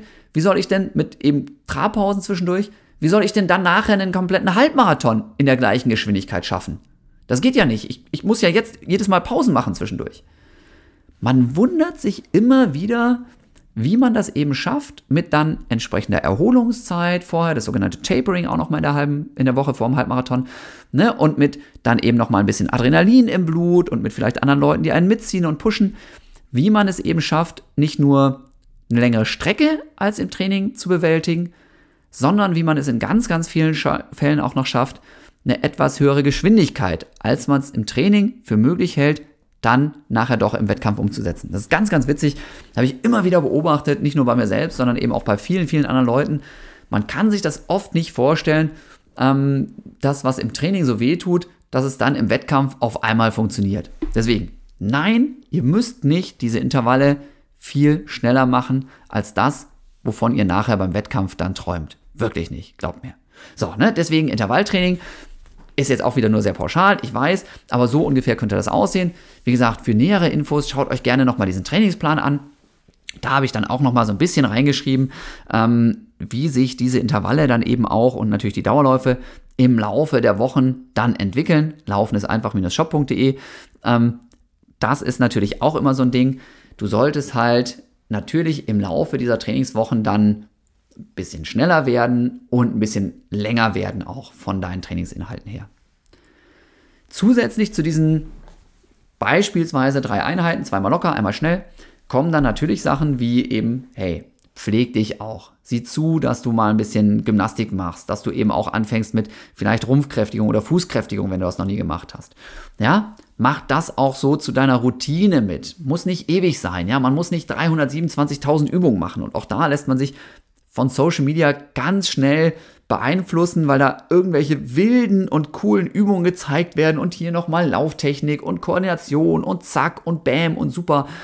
Und das machen ja auch dann wieder Leute vor, die das halt seit Ewigkeiten machen, bei denen das teilweise der Beruf ist und bei denen das alles dann ganz locker aussieht und die dann alle auch ganz überzeugt davon sind. Aber gerade für jemanden, der vielleicht seinen ersten Halbmarathon läuft, der sollte es mit sowas eben auch nicht übertreiben. Weil da in ganz vielen Fällen eben jahrelanges Training dazu gehört, weil da wirklich auch ganz viel so Feinmotorik mit dazu gehört und da darf man sich nicht frustrieren lassen, wenn sowas nicht direkt klappt. Ganz, ganz wichtiger Punkt, finde ich. Ne? Also alles, was euch da so gezeigt wird, immer auch so mit ein bisschen Vorsicht genießen und eben vor allem immer sagen, ey, ja, die machen das auf einem anderen Level als ich und das ist verdammt nochmal auch gut so. guckt immer, dass ihr das findet, was eben gerade für das erste Mal vielleicht auch so an Einsteigerübungen oder ähnlichem auch angeboten wird. Ne? Und auch das, ähm, Einsteigerübung ist sehr, sehr relativ, wisst ihr natürlich auch. Ne? Also Grundlagentraining, Dauerlauf, Intervalltraining plus ein bisschen auch mal Stretching, Gymnastik, vielleicht die Faszienrolle, vielleicht die Massagepistole und dann eben wenn es geht, auch noch gezielte Stärkung der Fußmuskulatur, vielleicht der Wadenmuskulatur, Gleichgewichtssinn, lauter solche Sachen, Wackelbrett und sowas. Ich bin davon ein Riesenfan. Ich weiß aber natürlich auch, dass das nochmal ein bisschen Zeit schluckt. Aber es sind in vielen Fällen auch Übungen. Ne? Ihr braucht zum Beispiel auch eben nicht ins Fitnessstudio gehen, aus meiner Sicht. Wer da Bock drauf hat, wer das cool findet, auch ein Spinningkurs kann helfen, auch Krafttraining mit Geräten kann helfen. Ja, alles fein. Wenn man sagt, dauert mir zu lange und ist mir zu aufwendig, braucht ihr nicht ab und zu mal ein paar Sit-Ups oder so ein paar Planks, also dieser berühmte Stütz oder Side-Plank, ja, das ist, finde ich, schon eine gute Geschichte. Auch das Thema, habe ich gerade so ein bisschen am Rande beschrieben, ähm, muss ich jetzt irgendwie meine Lauftechnik nochmal umstellen, was muss ich da nochmal machen und dann gibt es wieder ein Video zu der richtigen Armhaltung und der richtigen Fußaufsatz und so weiter. Ja, da gibt es verschiedenste Möglichkeiten, auch da noch was rauszuholen, aber überlegt euch wieder, wie viel Zeit habe ich, wo kann und will ich in sowas noch investieren, das sind aus meiner Sicht alles eher Bonussachen und nicht verpflichtend. Verpflichtend wieder ist es ruhige Dauerläufe und ab und zu was Schnelles. Verpflichtend ist gar nichts, ne? Natürlich. Ihr könnt auch einfach durch die Gegend joggen und einfach immer ein bisschen weiter joggen und irgendwann seid ihr beim Halbmarathon. Das geht. Das geht alles, natürlich, ja. Und manche Leute brauchen dafür gar nicht zu trainieren, andere Leute ganz viel. Ne? Aber ich sage, mein Fokus, meine Prioritätenliste sieht so aus. Und da ist eben Lauf-ABC und sowas nicht ganz vorne bei mir persönlich. Sieht ein anderer Trainer völlig anders, ist meine persönliche Erfahrung. Überlegt euch selber, was für euch da einfach fein ist. Wenn ihr eine Trainingsgruppe habt, wenn ihr irgendwie einen Laufkurs macht und da wird das regelmäßig angeboten, geil, ja, dann nehmt das mit. Das macht natürlich auch Spaß und ist natürlich auch ein Benefit. Aber wenn ihr wie die allermeisten einfach nur irgendwie zwischen Tür und Angel noch euer Training reinknallt, dann muss das mit diesen ganzen Übungen nicht auch noch sein. So, also, ja, wir haben eine Basisstruktur jetzt für unser Training für diesen Halbmarathon. Ich hoffe, das ist einigermaßen klar geworden. Und wir haben so ein paar Zusatzgeschichten, die Sinn machen, von denen man dann einfach schauen muss, ähm, ja, was, was da jetzt äh, eben für mich in Frage kommt. Jetzt habe ich hier die ganze Zeit geredet, ja, von drei Trainingseinheiten pro Woche. Das ist ein gutes Beispiel, da bleibe ich dabei. Ja, das ist, glaube ich, ein ganz guter Mittelwert und für die meisten gut zu schaffen. Wenn du allerdings zum Beispiel nur Zeit hast jetzt für zwei Einheiten pro Woche, ah, muss ich sagen, dann brauchst du auf jeden Fall gewisses Talent auch. Oder du bist halt schon länger dabei jetzt, ne, um diesen Halbmarathon dann wirklich gut auf die Reihe zu bekommen. Deswegen, wenn du nur Zeit hast für zwei Einheiten, dann würde ich es eventuell so machen, dass ich abwechseln würde, eine Woche kurzer Dauerlauf und langer Dauerlauf und eine Woche langer Dauerlauf und Intervalle. Wenn du jetzt statt für drei Einheiten, sogar für vier Einheiten pro Woche Zeit hast, dann würde ich trotzdem keine zusätzliche harte Einheit reinpacken, denn im Prinzip hast du mit einem lockeren kurzen Dauerlauf, mit einem längeren Dauerlauf und mit einem Intervalltraining oder Fahrtspiel ja schon zwei Dinger, die einigermaßen belastend sind, nämlich der längere Dauerlauf und eben dieses Fahrtspiel oder Intervalltraining. Ich würde dann, wenn du wirklich diese Zeit hast und das dich nicht wer weiß wie stresst, entweder nochmal ein alternatives Ausdauertraining reinsetzen, Fahrradfahren, Schwimmen, Skilanglauf, was auch immer. Oder sowas wie eine halbe Stunde joggen plus eine halbe Stunde nochmal gezielt kräftigen. Ne, denn das sind Sachen, habe ich ja vorhin erzählt, sollte man auch mal einbauen und wenn man jetzt die Zeit hat, das doch ein bisschen intensiver zu machen, ein bisschen entspannter auch zu machen, dann wäre das ein schönes Ding. Ja, wenn du zum Beispiel, ja, was wahrscheinlich bei den meisten nicht möglich ist, Zeit hast für fünfmal Training und eben ganz wichtig immer, du solltest nicht bisher nur zweimal trainiert haben und jetzt auf einmal fünfmal machen, habe ich glaube ich vorhin deutlich gesagt. Wenn du aber schon eine gewisse Grundlage hast und sowieso schon drei, viermal die Woche gemacht hast bisher, jetzt fünfmal machen möchtest, dann kannst du durchaus sagen, einmal vielleicht ein Fahrtspiel, einmal vielleicht kürzere oder nee, einmal ein Fahrtspiel, einmal längere Intervalle, einmal einen langen Dauerlauf plus zwei von diesen ruhigen Dauerläufen.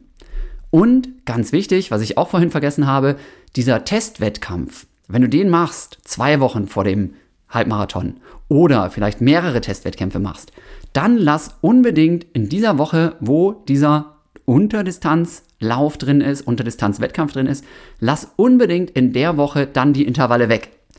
Denk daran, dass du das Ding nicht einfach zusätzlich reinballerst.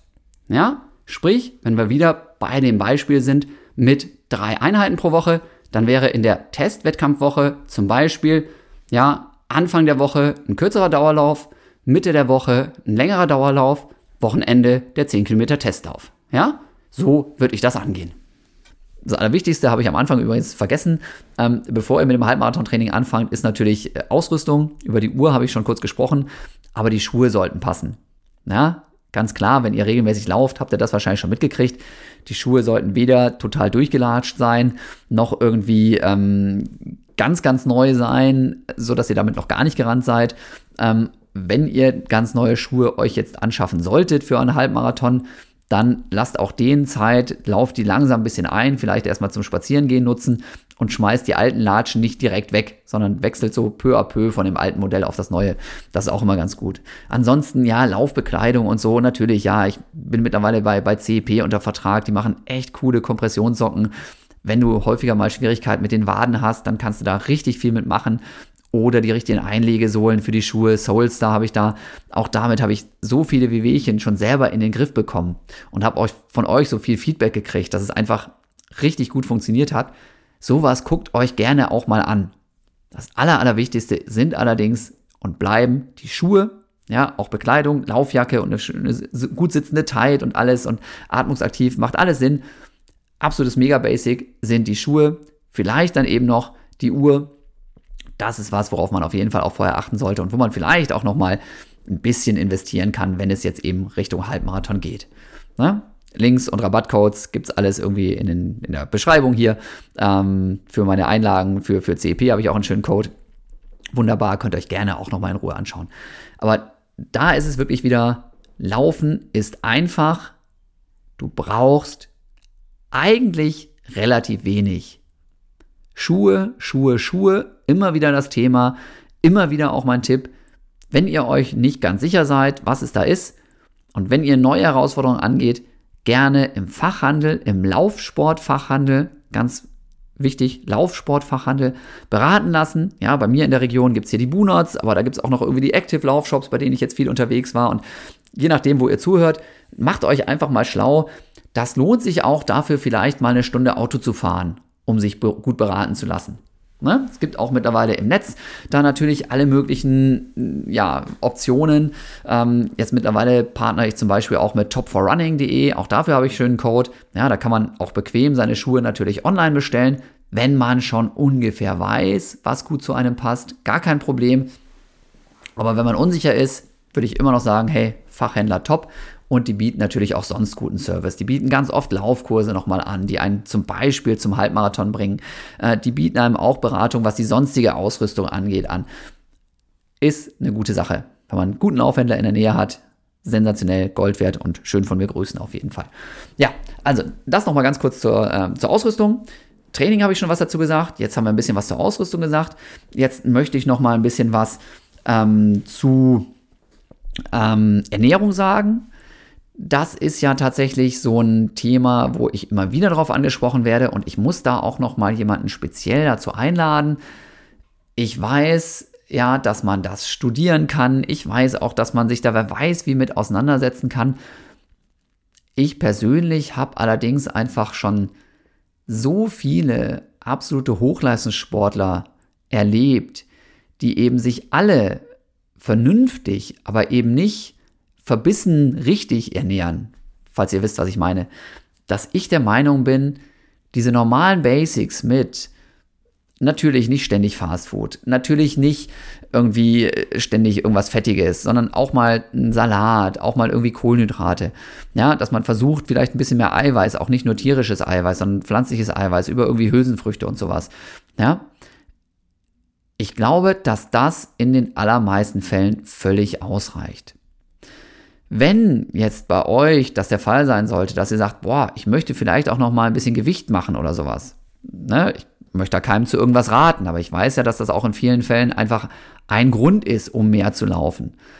Dann tatsächlich mein Tipp, ähm, versuchen auch hier wieder den Eiweißanteil in der Ernährung höher zu setzen, gerade auch abends, ja, vielleicht dann eben nicht noch irgendwie das, das dritte Marmeladebrot oder Schinkenbrot sich reinhauen, sondern vielleicht dann stattdessen noch mal ein bisschen Magerquark mit einem Löffel äh, Marmelade. Ja, das ist ja immer so mein Eiweißbooster, weil es satt macht.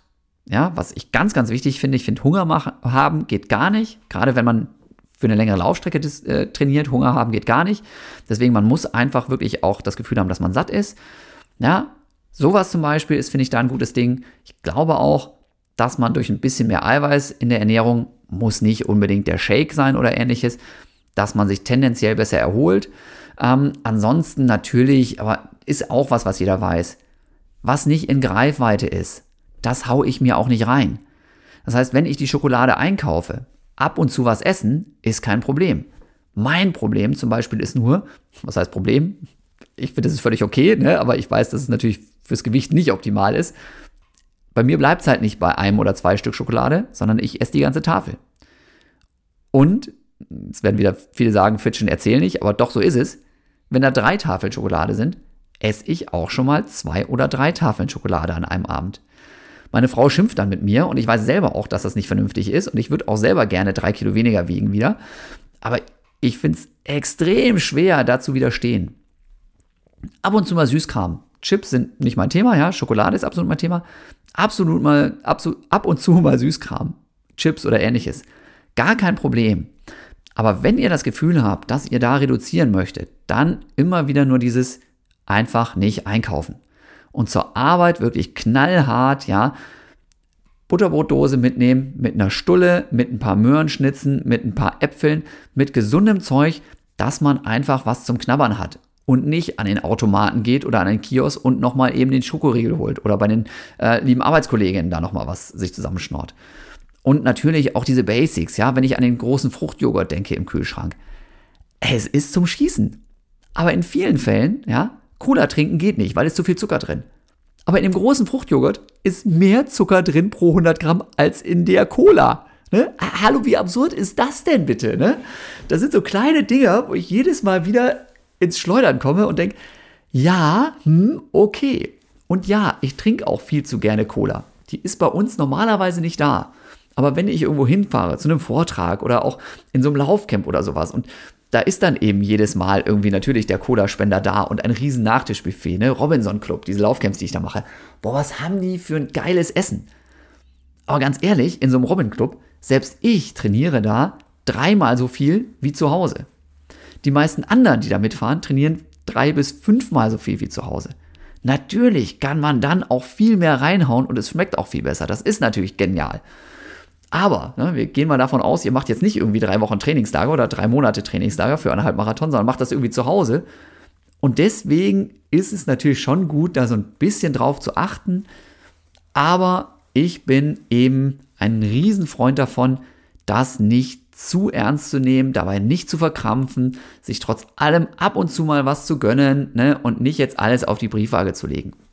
Wer da schon seine Erfahrung hat und sagt, ich komme aber hier mit meiner veganen Diät super klar oder mit meiner veganen Ernährung oder mit meinem, ich esse nur einmal pro Woche Fleisch oder ähm, ich esse, keine Ahnung, jeden Tag meinen Salat. Wer damit gut klarkommt, wunderbar, Leute. Ja, alles cool. Ne? Keiner muss irgendwie was machen. Ich gebe hier nur Anregungen. Und was ich schon auch sagen muss, ihr werdet feststellen, es gibt da gerade was das Thema Ernährung angeht, nicht die große Abkürzung zum Erfolg. Immer wieder mache ich mich ja lustig über den rote Betesaft. Nein, der macht euch nicht schneller, ganz bestimmt nicht. Wenn ihr dran glaubt, vielleicht, ja. Aber ne, da gibt es auch tausend andere Sachen, an die man glauben kann und die einen dann schneller machen. So kleine Rituale helfen mir zum Beispiel ja sowieso auch. Ja, wenn ich dann immer meine Lieblingssocken anziehe, wenn es eben meine Lieblingslaufsocken beim Wettkampf ein bisschen ernster wird. Oder jetzt dieser Vortrag da vor zwei Tagen. Da habe ich dann eben so geile Schuhe angezogen. Ne? Das ist eben so ein, so ein Sneaker, den aber eben Forrest Gump in seinem Film halt getragen hat. Ja? Dann lache ich halt über diesen Schuh und der macht mir Mut für diesen Vortrag. Denn das war jetzt irgendwie ein ganz neues Format. Wir hatten irgendwie nur zehn Minuten Zeit für, für unseren jeweiligen Block und dann kam die nächste Gruppe und wieder zehn Minuten. Das habe ich so auch noch nicht gemacht. Das heißt, so einen kleinen Mutmacher brauchte ich, ja. Oder als ich das erste Mal so nach meinen äh, sportlichen Erfolgen mal irgendwie im aktuellen Sportstudio war, habe ich dann damals meine Star Wars Socken angezogen, ne? Und habe gedacht, so, ne, jetzt denkst du an deine Star Wars Socken und dann ist die Macht mit dir und so. So kleine mentale Mutmacher, glaube ich, sind schon eine schöne Sache. Ich habe dann nachher natürlich auch festgestellt, naja, auch mit Star Wars Socken habe ich mal irgendwie Quatsch erzählt und so. Funktioniert auch nicht immer. Aber in vielen Fällen sind das schon auch so Sachen, wo ihr mal euch überlegen könnt, ne, nehme ich vielleicht irgendwie ein Kuscheltier von meinen Kindern mit in meinen Rucksack, wenn ich da zum Wettkampf gehe oder so. Gibt es da irgendwie was, was in mir einfach positive Gefühle auslöst und was mir dann auch hilft, ne, wenn es dann vielleicht dann irgendwie mal anstrengend wird und wenn dann die Nervosität kommt. Da gibt es ja tausend Sachen, ähm, eine bestimmte Methode, die Schnürsenkel zuzumachen. Mich nervt zum Beispiel extrem, wenn da so lange Schnürsenkel an den Laufschuhen sind. Beim normalen Dauerlauf okay. Aber im Wettkampf Katastrophe. Das heißt, ich mache dann immer eine normale Schleife, dann nochmal eine Schleife, beziehungsweise zumindest noch einen Knoten rein. Und dann ziehe ich diese Schnürsenkel, also diese, diese Schleifen, unter den anderen äh, quasi festen Dingern nochmal drunter durch. Weiß nicht, ob ich das jetzt beschreiben kann. Aber ich habe dann quasi die Schnürsenkel so fest verteut, dass da eben irgendwie nichts mehr irgendwie rumschlabbert oder ähnliches. Und auch apropos Schnürsenkel. Im Wettkampf kriegt man häufig dann noch so ein Zeitmesschip dann irgendwie verpasst. Auch das ist was, was einen eventuell nervös machen kann und was man zum Beispiel bei so einem Testwettkampf dann auch mal irgendwie proben kann, wie man den in seinen Schuh gefrickelt kriegt. Ja, da gibt es schon so, so, so kleine Details nochmal, auf die man so ein bisschen achten kann.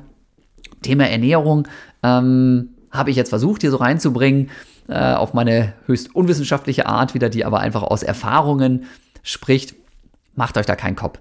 Ja, ich glaube, das ist nicht das, was euch schnell macht, nicht das, was euch nachher irgendwie, äh, wer weiß, was für einen Benefit gibt. Das Training ist da viel entscheidender. Na, und auch Lauftechnik und sowas habe ich angesprochen. Äh, kleine Glücksbringer, kleine Rituale können in vielen Fällen helfen.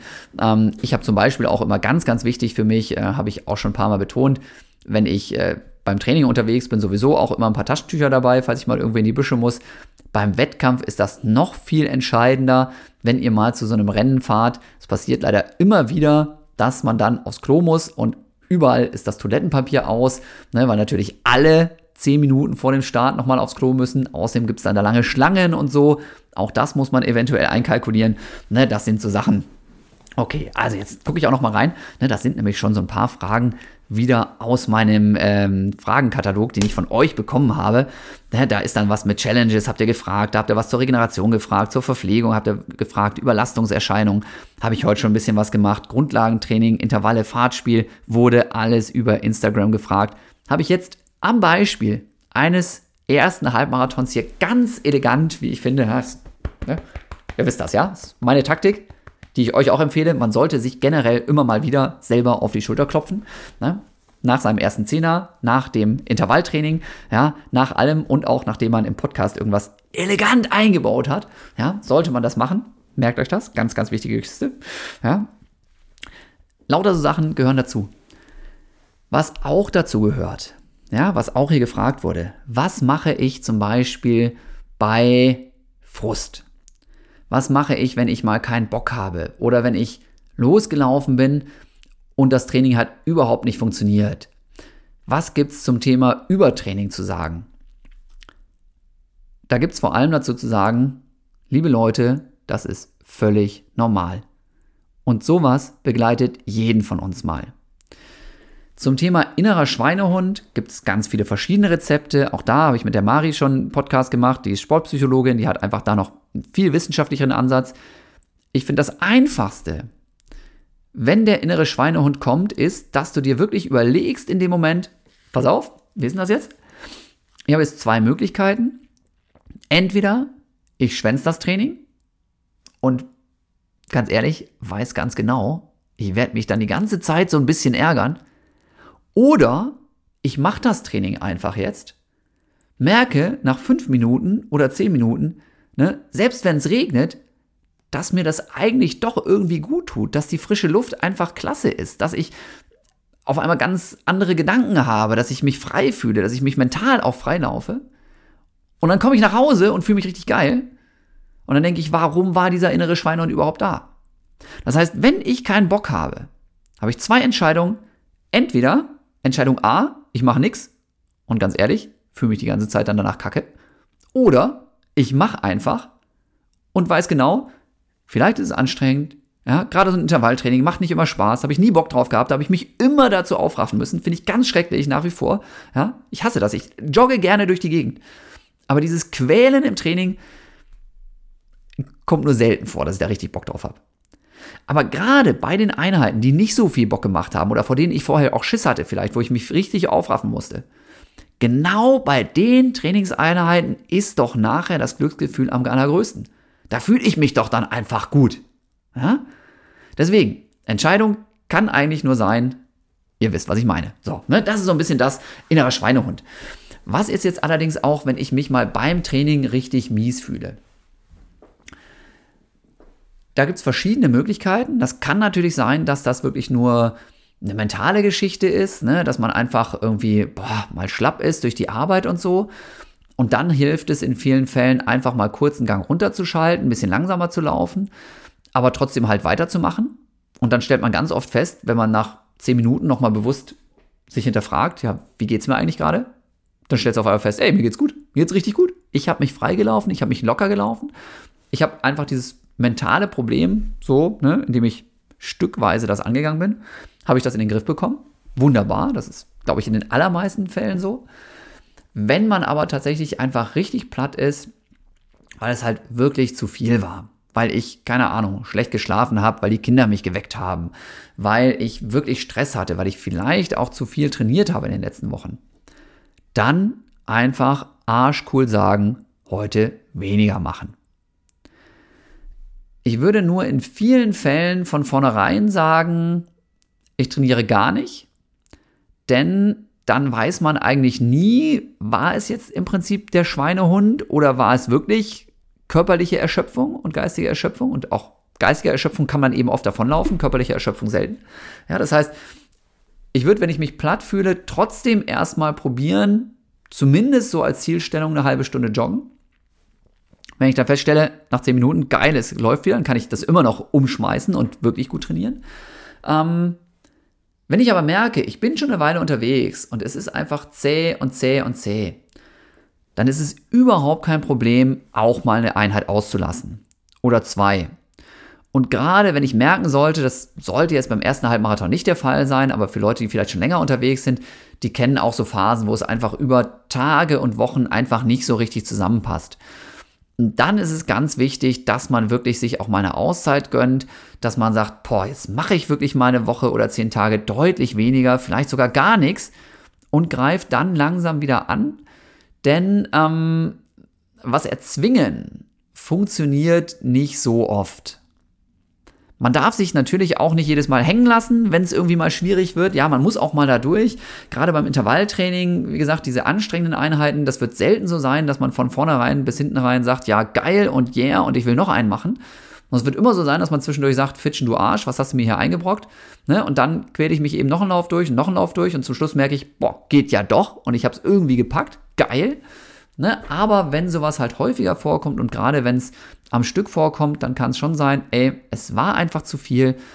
Dann seid so lieb zu euch selber, seid auch so vernünftig, schaltet einen Gang zurück, denn ähm, immer weiter draufkloppen führt dann leider doch häufig zu eben Überlastungserscheinungen oder vielleicht spielt dann doch mal das Immunsystem verrückt und man wird irgendwie krank oder so. Ähm, mit der Brechstange ist da keine gute Idee. Und auch da, wenn man sich wirklich mal so platt fühlt im Training, kann das natürlich auch immer ein Anzeichen dafür sein, dass zum Beispiel einfach ein Infekt im Anflug ist.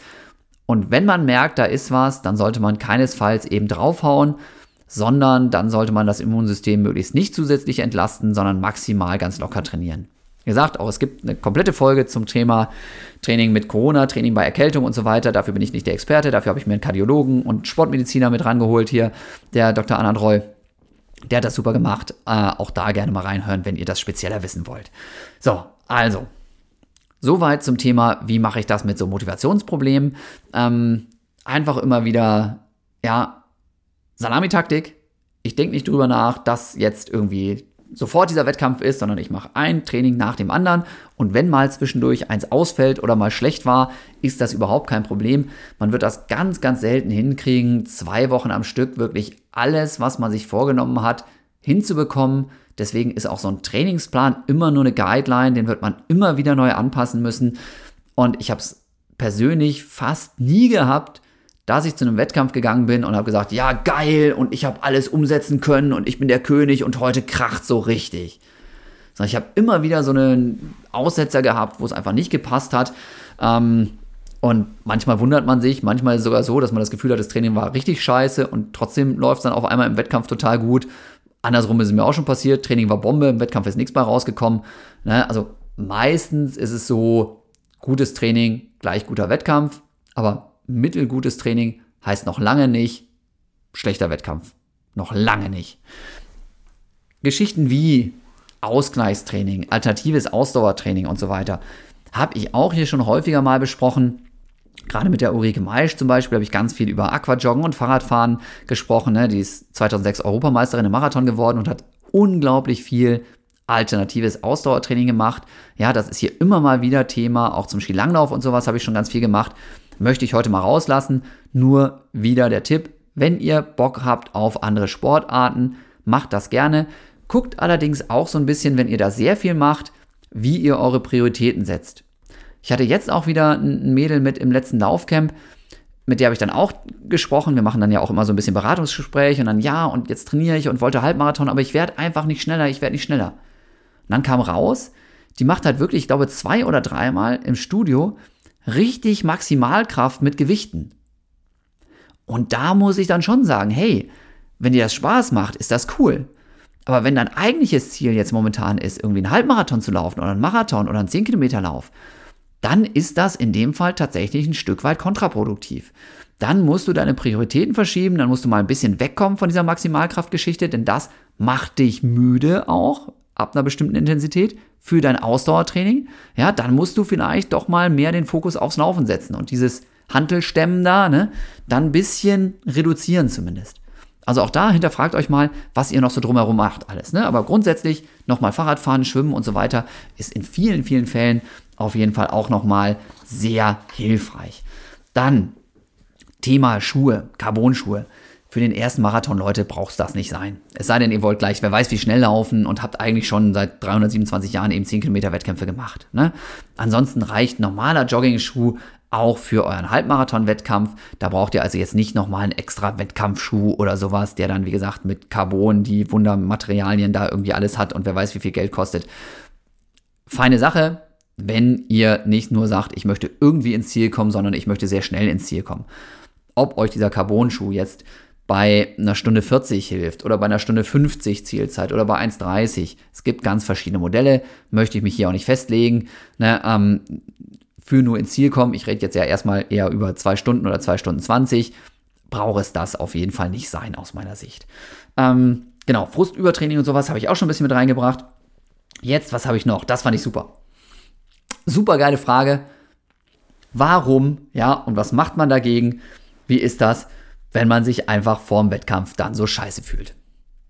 Das ist so lustig, weil gerade Leute, die das eben noch nicht so oft gemacht haben, die werden dann immer total unsicher, wenn der Wettkampf näher rückt und auf einmal der Hals ein bisschen kratzt oder auf einmal die Beine wehtun und immer irgendwie was ist und man sich, statt sich jetzt zu freuen auf den Wettkampf, sich jeden Tag so ein bisschen schlechter fühlt quasi.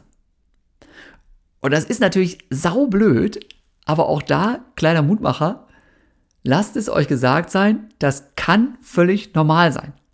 Es gibt Leute, und die bewundere ich, die gehen dann rein und sagen, juhu, ne? Und das ist natürlich die beste Einstellung. Die beste Einstellung ist, hey, das Krasseste, das Schlimmste, das Anstrengendste hast du doch schon geschafft, wenn du an der Startlinie stehst oder wenn du in die letzte Trainingswoche gehst. Weil vorher hast du ja viel, viel mehr investiert, als du es jetzt an diesem einen Tag überhaupt machen musst. Ne? Das ist ja super, diese Einstellung. Aber bei mir kam eben trotzdem dann immer wieder phasenweise dieses, oh, jetzt werde ich doch noch krank und guck mal, da hat wieder wer gehustet und mm, und die Einheit ist ausgefallen und ah, jetzt hätte ich vielleicht doch noch mal irgendwie drei Nudeln mehr essen müssen. Das heißt, irgendwas ist da immer. Und das ist tatsächlich, wie gesagt, in vielen Fällen so, je näher der Wettkampf rückt, desto krasser wird das. Das kann auch direkt am Wettkampftag noch so sein. Ähm, oft ist es dann bei mir so, dass es in dem Moment, wo ich dann mit so einer kleinen Warm-up-Routine starte, dass es da dann weg ist. Ne? Beziehungsweise spätestens beim Lauf habe ich dann einfach ganz anderen Fokus und dann denke ich überhaupt nicht mehr darüber nach, über diese ganzen Geschichten. Vielleicht kommt das zwischendurch auch nochmal wieder, ja, aber ne, meistens ist es dann einfach weg, wenn dann wirklich der Startschuss fällt und man dann, dann einfach jetzt, jetzt loslegt und sich dann einfach irgendwie ganz anders konzentrieren kann. Aber es ist tatsächlich in vielen Fällen so, ne, ähm, dass sowas kommt. Deswegen, falls es kommt, lasst euch nicht bekloppt machen, sondern denkt einfach dran, das ist nervös. Gilt übrigens natürlich umso mehr, je mehr man investiert hat. Sprich, bei mir war das noch viel heftiger vor einem Marathon, ja, oder noch viel heftiger vor ganz großen Wettkämpfen. Ähm, aber irgendwann habe ich eben halt auch dann für mich entschieden, lieber Jan, das war bei dem Wettkampf so, das war bei dem Wettkampf so und da war das auch so. Und es hat trotzdem gut geklappt. Ne? Und deswegen, wie gesagt, kleiner Mutmacher, ihr seid, falls es bei euch sowas irgendwie geben sollte, seid ihr damit nicht allein. Das ist völlig in Ordnung. Ja? Ähm, Wichtig vom Training übrigens auch nochmal, so von wegen die Woche vor dem Wettkampf. Da ist ähm, ganz entscheidend, dass ihr jetzt nicht noch zu viel macht, sondern in der Woche vor dem Wettkampf geht ihr vielleicht noch ein, zweimal joggen. Wenn ihr möchtet, macht ihr vielleicht ähm, drei Tage vor dem Rennen nochmal einlaufen, zehn Minuten und dann dreimal einen Kilometer in ungefähr der Geschwindigkeit, die ihr euch so langsam für den Marathon, für den Halbmarathon überlegt habt wenn ihr euch deine Geschwindigkeit überlegt habt, ne? und dann wieder auslaufen. Ja, das heißt, da gilt es, Umfang natürlich deutlich runterzunehmen, Intensitäten runterzunehmen, aber ich bin auch kein Fan davon, quasi nur noch die Beine irgendwie hochzulegen und sich gar nicht mehr zu bewegen. Ähm, ich glaube, es würde körperlich keinen riesen Unterschied machen. Ich finde aber, dass es mental einen riesen Unterschied macht.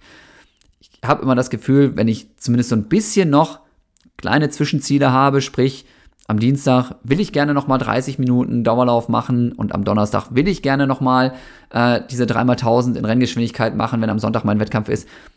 Ich finde, dass mir diese kleinen Trainingseinheiten auch immer nochmal helfen, meine eigene Nervosität besser in den Griff zu bekommen. Trainingsmethodisch, glaube ich, kann man eigentlich in der letzten Woche nur noch zu viel machen. Zu wenig ist da eher unwahrscheinlich. Aber wie gesagt, mentale Komponente ganz, ganz wichtig. Ne? Und Deswegen so einen ungefähren Aufbau haben wir beschrieben, ja, ne? Du trainierst natürlich ein bisschen mehr, machst diese Vorbereitungswettkämpfe in der Woche vorher. Beim Halbmarathon noch nicht so krass wie beim Marathon, aber so eine gewisse Tapering-Phase, also eine gewisse Trainingsreduktionsphase, um eben Power zu sammeln, um nachher dann wirklich ausgeruht an die Startlinie zu gehen. Das ist wichtig. Und selbst wenn du das Gefühl hast, dass du dich an der Startlinie dann richtig scheiße fühlst, wird dir das trotzdem gut getan haben. Ne? Also wenn du das Gefühl hast, du bist überhaupt nicht ausgeruht oder so, ist es in vielen Fällen der Kopf. Auch so Sachen wie ähm, Schlafen. Ich habe das zigmal gehabt, dass ich tatsächlich vor dem Wettkampf super geschlafen habe. Ich habe das aber auch zigmal gehabt, dass ich vor dem Wettkampf wegen Nervosität oder weil es einfach zu heiß war oder weil irgendwie Zeitumstellung war, dass ich da richtig mies geschlafen habe. Das war absolut nicht entscheidend für das, was nachher beim Wettkampf rausgekommen ist. Ja, auch das, was man am Tag vor dem Rennen isst, ist jetzt nicht mega entscheidend, würde ich behaupten. Na klar, ist es ganz gut, wenn es vielleicht auch am Abend vorher schon was leicht verdauliches ist. Ob es jetzt die Nudeln sein müssen, die berühmte Pasta-Party oder ob du dir ein bisschen Reis reinhaust oder ein paar Kartoffeln, ist auch nicht wirklich entscheidend. Entscheidend ist natürlich, dass du, habe ich auch schon zehnmal erwähnt, aber sei an der Stelle auch nochmal gesagt, dass du am Morgen vor deinem Rennen. Im Zweifelsfall sind die ja meistens irgendwie vormittags, aber wann auch immer. Ne? Wichtig ist, dass du am Tag auf jeden Fall vor deinem Rennen nochmal was isst, dass der zeitliche Abstand groß genug ist von der letzten Hauptmahlzeit zu deinem Start, dass es Sachen sind, die du kennst, die leicht verdaulich sind. Das kann nochmal Nudeln sein, wenn der Lauf abends ist. Das kann morgens ein leichtes Haferflockenmüsli sein. Ne? Ähm, das kann aber auch einfach eine Scheibe Brot sein mit ein bisschen Marmelade und Käse. Das heißt, das ist wirklich entscheidend, dass du die Sachen gut verträgst und dass du die getestet hast und dass du auch den zeitlichen Abstand zwischen Start und Essen getestet hast und dass du es eben nicht nur getestet hast beim Joggen. Ich persönlich kann vom Jogging, Dauerlauf ganz, ganz viel essen, ohne dass ich Magenprobleme kriege. Wenn ich aber schnell laufen will, wenn ich einen Wettkampf laufen will, ganz besonders, muss ich sehr gut aufpassen, was ich wann vorher esse. jetzt Thema Zusatzernährung. Ähm, wie gesagt, es gibt auch dazu eine komplette Folge von Morten. Ja, bei einem Halbmarathon macht es Sinn, zwischendurch Kohlenhydrate zu sich zu nehmen. Ob das jetzt über ein Getränk ist, ja, oder über ein Gel, macht keinen großen Unterschied. Gel ist leichter zu transportieren. Flasche, Getränk musst du dir anreichen lassen oder brauchst eventuell so einen Rucksack oder ähnliches dafür. In vielen Wettkämpfen ist es so, dass dir eben da alles Mögliche angeboten wird. Und Wasser, das du da bekommst, verträgst du eigentlich immer, kannst du also nehmen. Aber was die dir an Kohlenhydratgetränk oder an eventuell Gel reichen, das kann für dich problematisch sein. Deswegen ist der sicherste Weg immer vorher bei den längeren Läufen, auch mal beim harten Intervalltraining, zu testen, mit welchem Gel, von welchem Hersteller komme ich gut klar. Dann im Wettkampf von diesen Gels für einen Halbmarathon vielleicht drei Stück mitnehmen und Wasser trinken. Wenn du möchtest, trinkst du vor dem Start auch nochmal das Kohlenhydrat, das du, trink, das du kennst, oder nimmst nochmal ein Gel, das du kennst. Auch dann gehst du schon mal aufgeladen quasi an den Start, was sicherlich von Vorteil sein kann.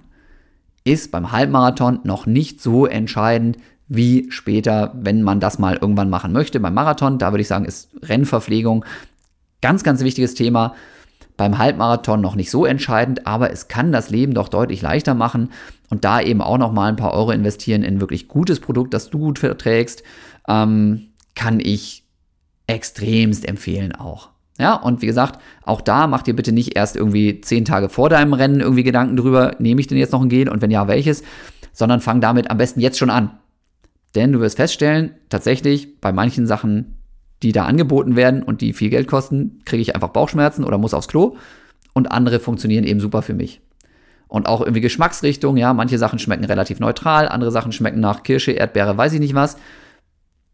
Vielleicht findest du das eine Zeit lang cool, vielleicht sagst du aber, boah, unter Belastung ist mir das und das Produkt einfach viel zu quietschig, viel zu äh, geschmacksintensiv, was auch immer.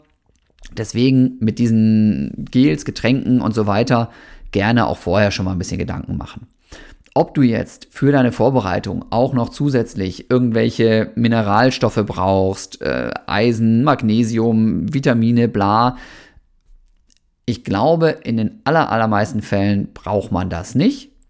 Wenn du auch an der Schraube, an der Schraube drehen möchtest, ähm, gerne zum Beispiel mal mit dem Hausarzt reden über deine, deine, deine, deine Pläne. Ein Wert, den ich immer mal kontrollieren würde, vielleicht auch als Mädel vor allem, ist der sogenannte Ferritinwert. Da geht es um das Speichereisen. Also wer zu wenig Eisen im Blut hat, einfach kann keine roten Blutkörperchen bilden. Die sind wichtig für den Sauerstofftransport. Und wenn das nicht funktioniert, ist schlecht mit Ausdauer. Das heißt, falls ihr euch unsicher seid, checkt gerne mal auch vielleicht mal über ein EKG oder sonst was sogar natürlich. Ne, checkt euch gerne gesundheitlich bei meinem Arzt ab und wenn ihr ein Blutbild machen lasst, besteht auch bitte auf diesen Ferritinwert. Falls ihr euch das leichter machen wollt und auch sagt, ja, das Geld gebe ich auch gerne aus, es gibt über Bionic, mit denen ich zusammenarbeite, auch die Möglichkeit, dass ihr euch dieses Testkit nach Hause schicken lasst. Ihr könnt euch zu Hause einfach mit so einem ganz klein, das ist wie bei so einem, so einem äh, Blutzuckertest, ne, ganz bisschen den Finger pieksen, ein paar Tröpfchen in so ein Röhrchen rein und so, und dann schickt ihr das per Post in ein Labor. Die analysieren das für euch und dann wisst ihr genau, wo noch Potenzial ist, welche Mineralstoffe, welche Vitamine, ist da zum Beispiel ein kleiner Eisenmangel, was auch immer. Ne? Dann kriegt ihr dieses Ergebnis zugeschickt und wenn ihr dann möchtet, könnt ihr eben auch direkt so ein Abo abschließen, dabei Bionic. Das heißt, dann werden wirklich auf euch euren Bedarf personalisiert da könnt ihr zum Beispiel auch reinschreiben, wie viel ihr trainiert, wie ihr arbeitstechnisch belastet seid, was eure Ziele sind. Ja, das wird nicht nur auf die Werte, die ihr habt, angepasst, dieses Produkt, sondern wird auch auf eure Zielstellung angepasst. Denn jemand, der jetzt zum Beispiel trainiert, um ganz viele Muskeln aufzubauen, der braucht natürlich andere Mineralstoffe als jemand, der trainiert, um zum Beispiel einen Halbmarathon zu laufen. Deswegen das finde ich eine ganz coole Geschichte. Das ist auf jeden Fall besser, als sich einfach irgendwie irgendwas reinzuschmeißen, was man mal irgendwo gehört hat. Die Möglichkeit gibt es, aber das ist schon echt auch ein, ein teures Produkt, muss ich sagen. Ne? Da boah, kostet der Test, glaube ich, 150 Euro oder sowas alleine schon. Wenn man nur den Test macht, direkt 200. Das geht sogar noch. Ne? Ich bin privat versichert. Also wenn, wenn ich mich beim Hausarzt auf diese Werte testen lasse, kriege ich auch die Rechnung nach Hause geschickt. Ich kann die Rechnung weiterleiten, aber ich weiß, dass der Test beim Hausarzt plus Labor, bla bla bla, deutlich mehr kostet als diese 200 Euro. Von daher, der Test ist eigentlich okay für das, was man geliefert kriegt, trotzdem viel Geld. Aber dieses Nährstoff-Abo, ne, also das kostet dann knapp 200 Euro jeden Monat. Das ist ganz schön viel Geld. Aber wie gesagt, muss man sich überlegen. Ich finde es nur halt kritisch, sich einfach irgendwas reinzuführen, was eigentlich nicht wirklich zu dem Bedarf passt, eventuell, den man da hat. Und gerade wenn es um so Geschichten wie Eisen geht, ganz, ganz schwierig. Wer da überdosiert, der kann wirklich gesundheitliche Probleme bekommen. Das auf der anderen Seite führt halt dazu, dass viele so, so Multipräparate super niedrig dosiert sind. Ja? Ne? Wenn die dir was verkaufen, dann ist es besser, es wirkt gar nicht, als wenn es dir schadet. Deswegen sind viele von diesen Multipräparaten super, super niedrig dosiert und ja, dann kannst du das Geld auch komplett sparen. Deswegen diese personalisierte Geschichte finde ich großartig, aber weiß auch, boah, teurer Spaß. So, soweit zum Thema eben Nahrungsergänzungsmittel, Mineralstoffe und so weiter. Ich glaube, in den allermeisten Fällen, wer sich vernünftig ausgewogen ernährt, da funktioniert das auch komplett, ohne dass man noch irgendwas zusätzlich einschmeißt. Auf Nummer sicher gehen, gerne einmal testen. Ne? Gibt schon so ein paar so Dinger, wenn die Werte im Keller sind, kann es echt anstrengend werden oder gar nicht funktionieren mit einem guten Ausdauertraining. Ne, das nochmal zu dem Thema. Dann, was habe ich hier noch? Ja, jetzt gucke ich doch nochmal hier auf meine kleine Checkliste, was ich noch beschreiben wollte. Ähm, vielleicht jetzt nochmal abschließend. Ich hoffe, dass ich die meisten Punkte habe. Ne, das soll ja auch einfach ein Mutmacher sein. Ähm, und da ist es immer so ein bisschen so ein Wabonspielchen. Wenn ich zu viele Punkte anspreche, dann kann das auch schon wieder abschreckend sein. Weil ich natürlich auf gar keinen Fall hier ja, dafür sorgen möchte, dass ihr einen Halbmarathon rennen wollt, aber jetzt denkt, oh, ich muss auf das achten und das achten und das achten und das achten und da fange ich lieber erst gar nicht an. Das will ich auf gar keinen Fall, ja? Das will ich nicht. Ich bleib dabei. Laufen ist einfach und das hier soll in erster Linie ein Mutmacher sein. Ja, du kannst Halbmarathon. Davon bin ich felsenfest überzeugt. Und nach diesem Podcast kannst du das noch viel besser. Ne? Das muss das Entscheidende sein, was hier heute hängen bleibt für dich. Ja, bitte. Ich hoffe, das klappt auch noch knapp einer Stunde 40 noch. Ne? In der Zeit bist du vielleicht deinen Halbmarathon sogar schon gelaufen. Ne? Keine Ahnung. Also, nein, nein, in den meisten Fällen wird es deutlich länger dauern. Ich weiß das schon. Ja, also. Ich glaube, wir haben ganz, ganz viele Sachen für den Halbmarathon heute hier drin gehabt. Auch natürlich für sämtliche anderen Laufdisziplinen, die nochmal, wo das nochmal spannend sein kann. Kommen wir vielleicht nochmal jetzt wirklich zum Wettkampftag selber, zur Renntaktik und auch da eben zu diesen berühmten Mentaltricks, die es da gibt. Ich habe auch da immer wieder das Gefühl, ja, na klar, jetzt mache ich den Podcast seit irgendwie drei Jahren, gebe auch immer mal wieder Interviews irgendwo und so. Ich wiederhole mich manchmal. Seid mir da nicht böse, ne? Laufen ist einfach. Wenn du da immer wieder drüber erzählst, musst du Sachen wiederholen. Aber vielleicht, ja, habt ihr auch das eine oder andere schon wieder vergessen und sagt heute, na klar wusste ich das, aber jetzt kann ich es nochmal besser anwenden, weil jetzt bin ich durch den Jan nochmal ne, direkt so ja, draufgestoßen worden. Deswegen, Wettkampftag. Rechtzeitig aufstehen, nicht irgendwie erst zwei Stunden vor der, Startschuss, bevor der Startschuss fällt, irgendwie aufstehen, ne, sondern rechtzeitig da sein, erstmal erkundigen, wo kann ich parken, wo kann ich vielleicht mit öffentlichen Verkehrsmitteln hinfahren, wie kann ich eben da, ne, wo gibt's die Toiletten, das Allerwichtigste, wo kann ich vielleicht meine, ja, meine Klamotten lassen oder so, ne, ähm, auch vorher schon so überlegen, was will ich denn mitschleppen, will ich wirklich Gels mitnehmen? Will ich mein Handy mitnehmen? Wenn ja, wie verstaue ich das am besten? Ähm, von CP verlinke ich euch auch gerne nochmal. Habe ich so einen ganz coolen Gürtel, der sitzt einfach super und da kriege ich meinen Schlüssel rein, mein Handy rein, meine Gels rein, meine Taschentücher rein. Ne? Getränke mitschleppen beim Wettkampf würde ich nicht. Ich würde meine Gels nehmen und Wasser. Finde ich persönlich am besten. Wer aber auch seine Getränke mitnehmen möchte und noch mehr Ausrüstung, kann natürlich auch so ein, gibt es mittlerweile sehr leichte und sehr gut sitzende, so, so Laufrucksäcke nehmen. Funktioniert auch alles. Glaube aber in den meisten Fällen reicht ein Gürtel völlig aus und so ein schöner, ne? In eine normale Laufhose mit diesen kleinen Mini-Täschchen kriegst du in vielen Fällen eben dein Handy nicht rein. Ähm, das muss auch nicht sein. Kein Mensch muss sein Handy mitnehmen. Aber ich fände es schon irgendwie ganz cool, wenn man das dabei hat und dann zum Beispiel auch direkt dann, nehmen wir mal an, es ist vielleicht ein bisschen wuseliger im Zielbereich, dann irgendwie anrufen kann, hey, wo bist du, wo treffen wir uns, wie kommen wir gemeinsam wieder nach Hause oder ähnliches. Ähm, ja, ansonsten ist es so, ich glaube, wenn man zu Hause trainiert, im Wald trainiert, was auch immer, gibt ein Handy auch immer ein gewisses ja, Sicherheitsplus, ne, dass falls man doch mal irgendwie umknickt, dass man auch mal jemanden anrufen kann und sagen kann, kannst du mich mal abholen beim, mit dem Auto, weil ich stehe hier am Parkplatz im Wald? Hä? Na, ich habe es noch nie gebraucht, wirklich nie. Ich bin immer irgendwie nach Hause gekommen, obwohl ich oft umgeknickt bin, ja, oder oft auch mal die Krise hatte und dachte, scheiße, jetzt hast du keinen Bock mehr zu rennen. Aber es gibt ein besseres Gefühl. Beim Wettkampf brauchst du das nicht, gerade wenn es ein offizieller Wettkampf ist. Die haben immer auch irgendwelche Sanitäter oder sonst welche Leute dabei, andere Leute, die mitlaufen und einem im Zweifelsfall helfen, falls man irgendwie mal umkippt oder so. Oder äh, passiert ja nicht. Ja? Aber falls man an sowas irgendwie denkt und ja, doch, einer von einer Million Fällen passiert es eben doch. Äh, oder im Zweifelsfall verläuft man sich halt auch nicht, was beim normalen Training ja mal passiert. Eigentlich sollten die, die Strecken gut abgesperrt sein und gut äh, markiert sein und so. Trotz allem, ich finde so ein Handy dabei zu haben nicht verkehrt. Für mich selber, ich mache ja dann auch gleich wieder irgendwelche Videos und erzähle Geschichten, ne, selbst beim New York Marathon und so und mache mich da völlig zum Affen. Aber es macht mir halt auch Spaß und ist teilweise Jobs, von daher bei mir ganz besonders. Ich muss Ausrüstung mitschleppen, deswegen dieser Gürtel.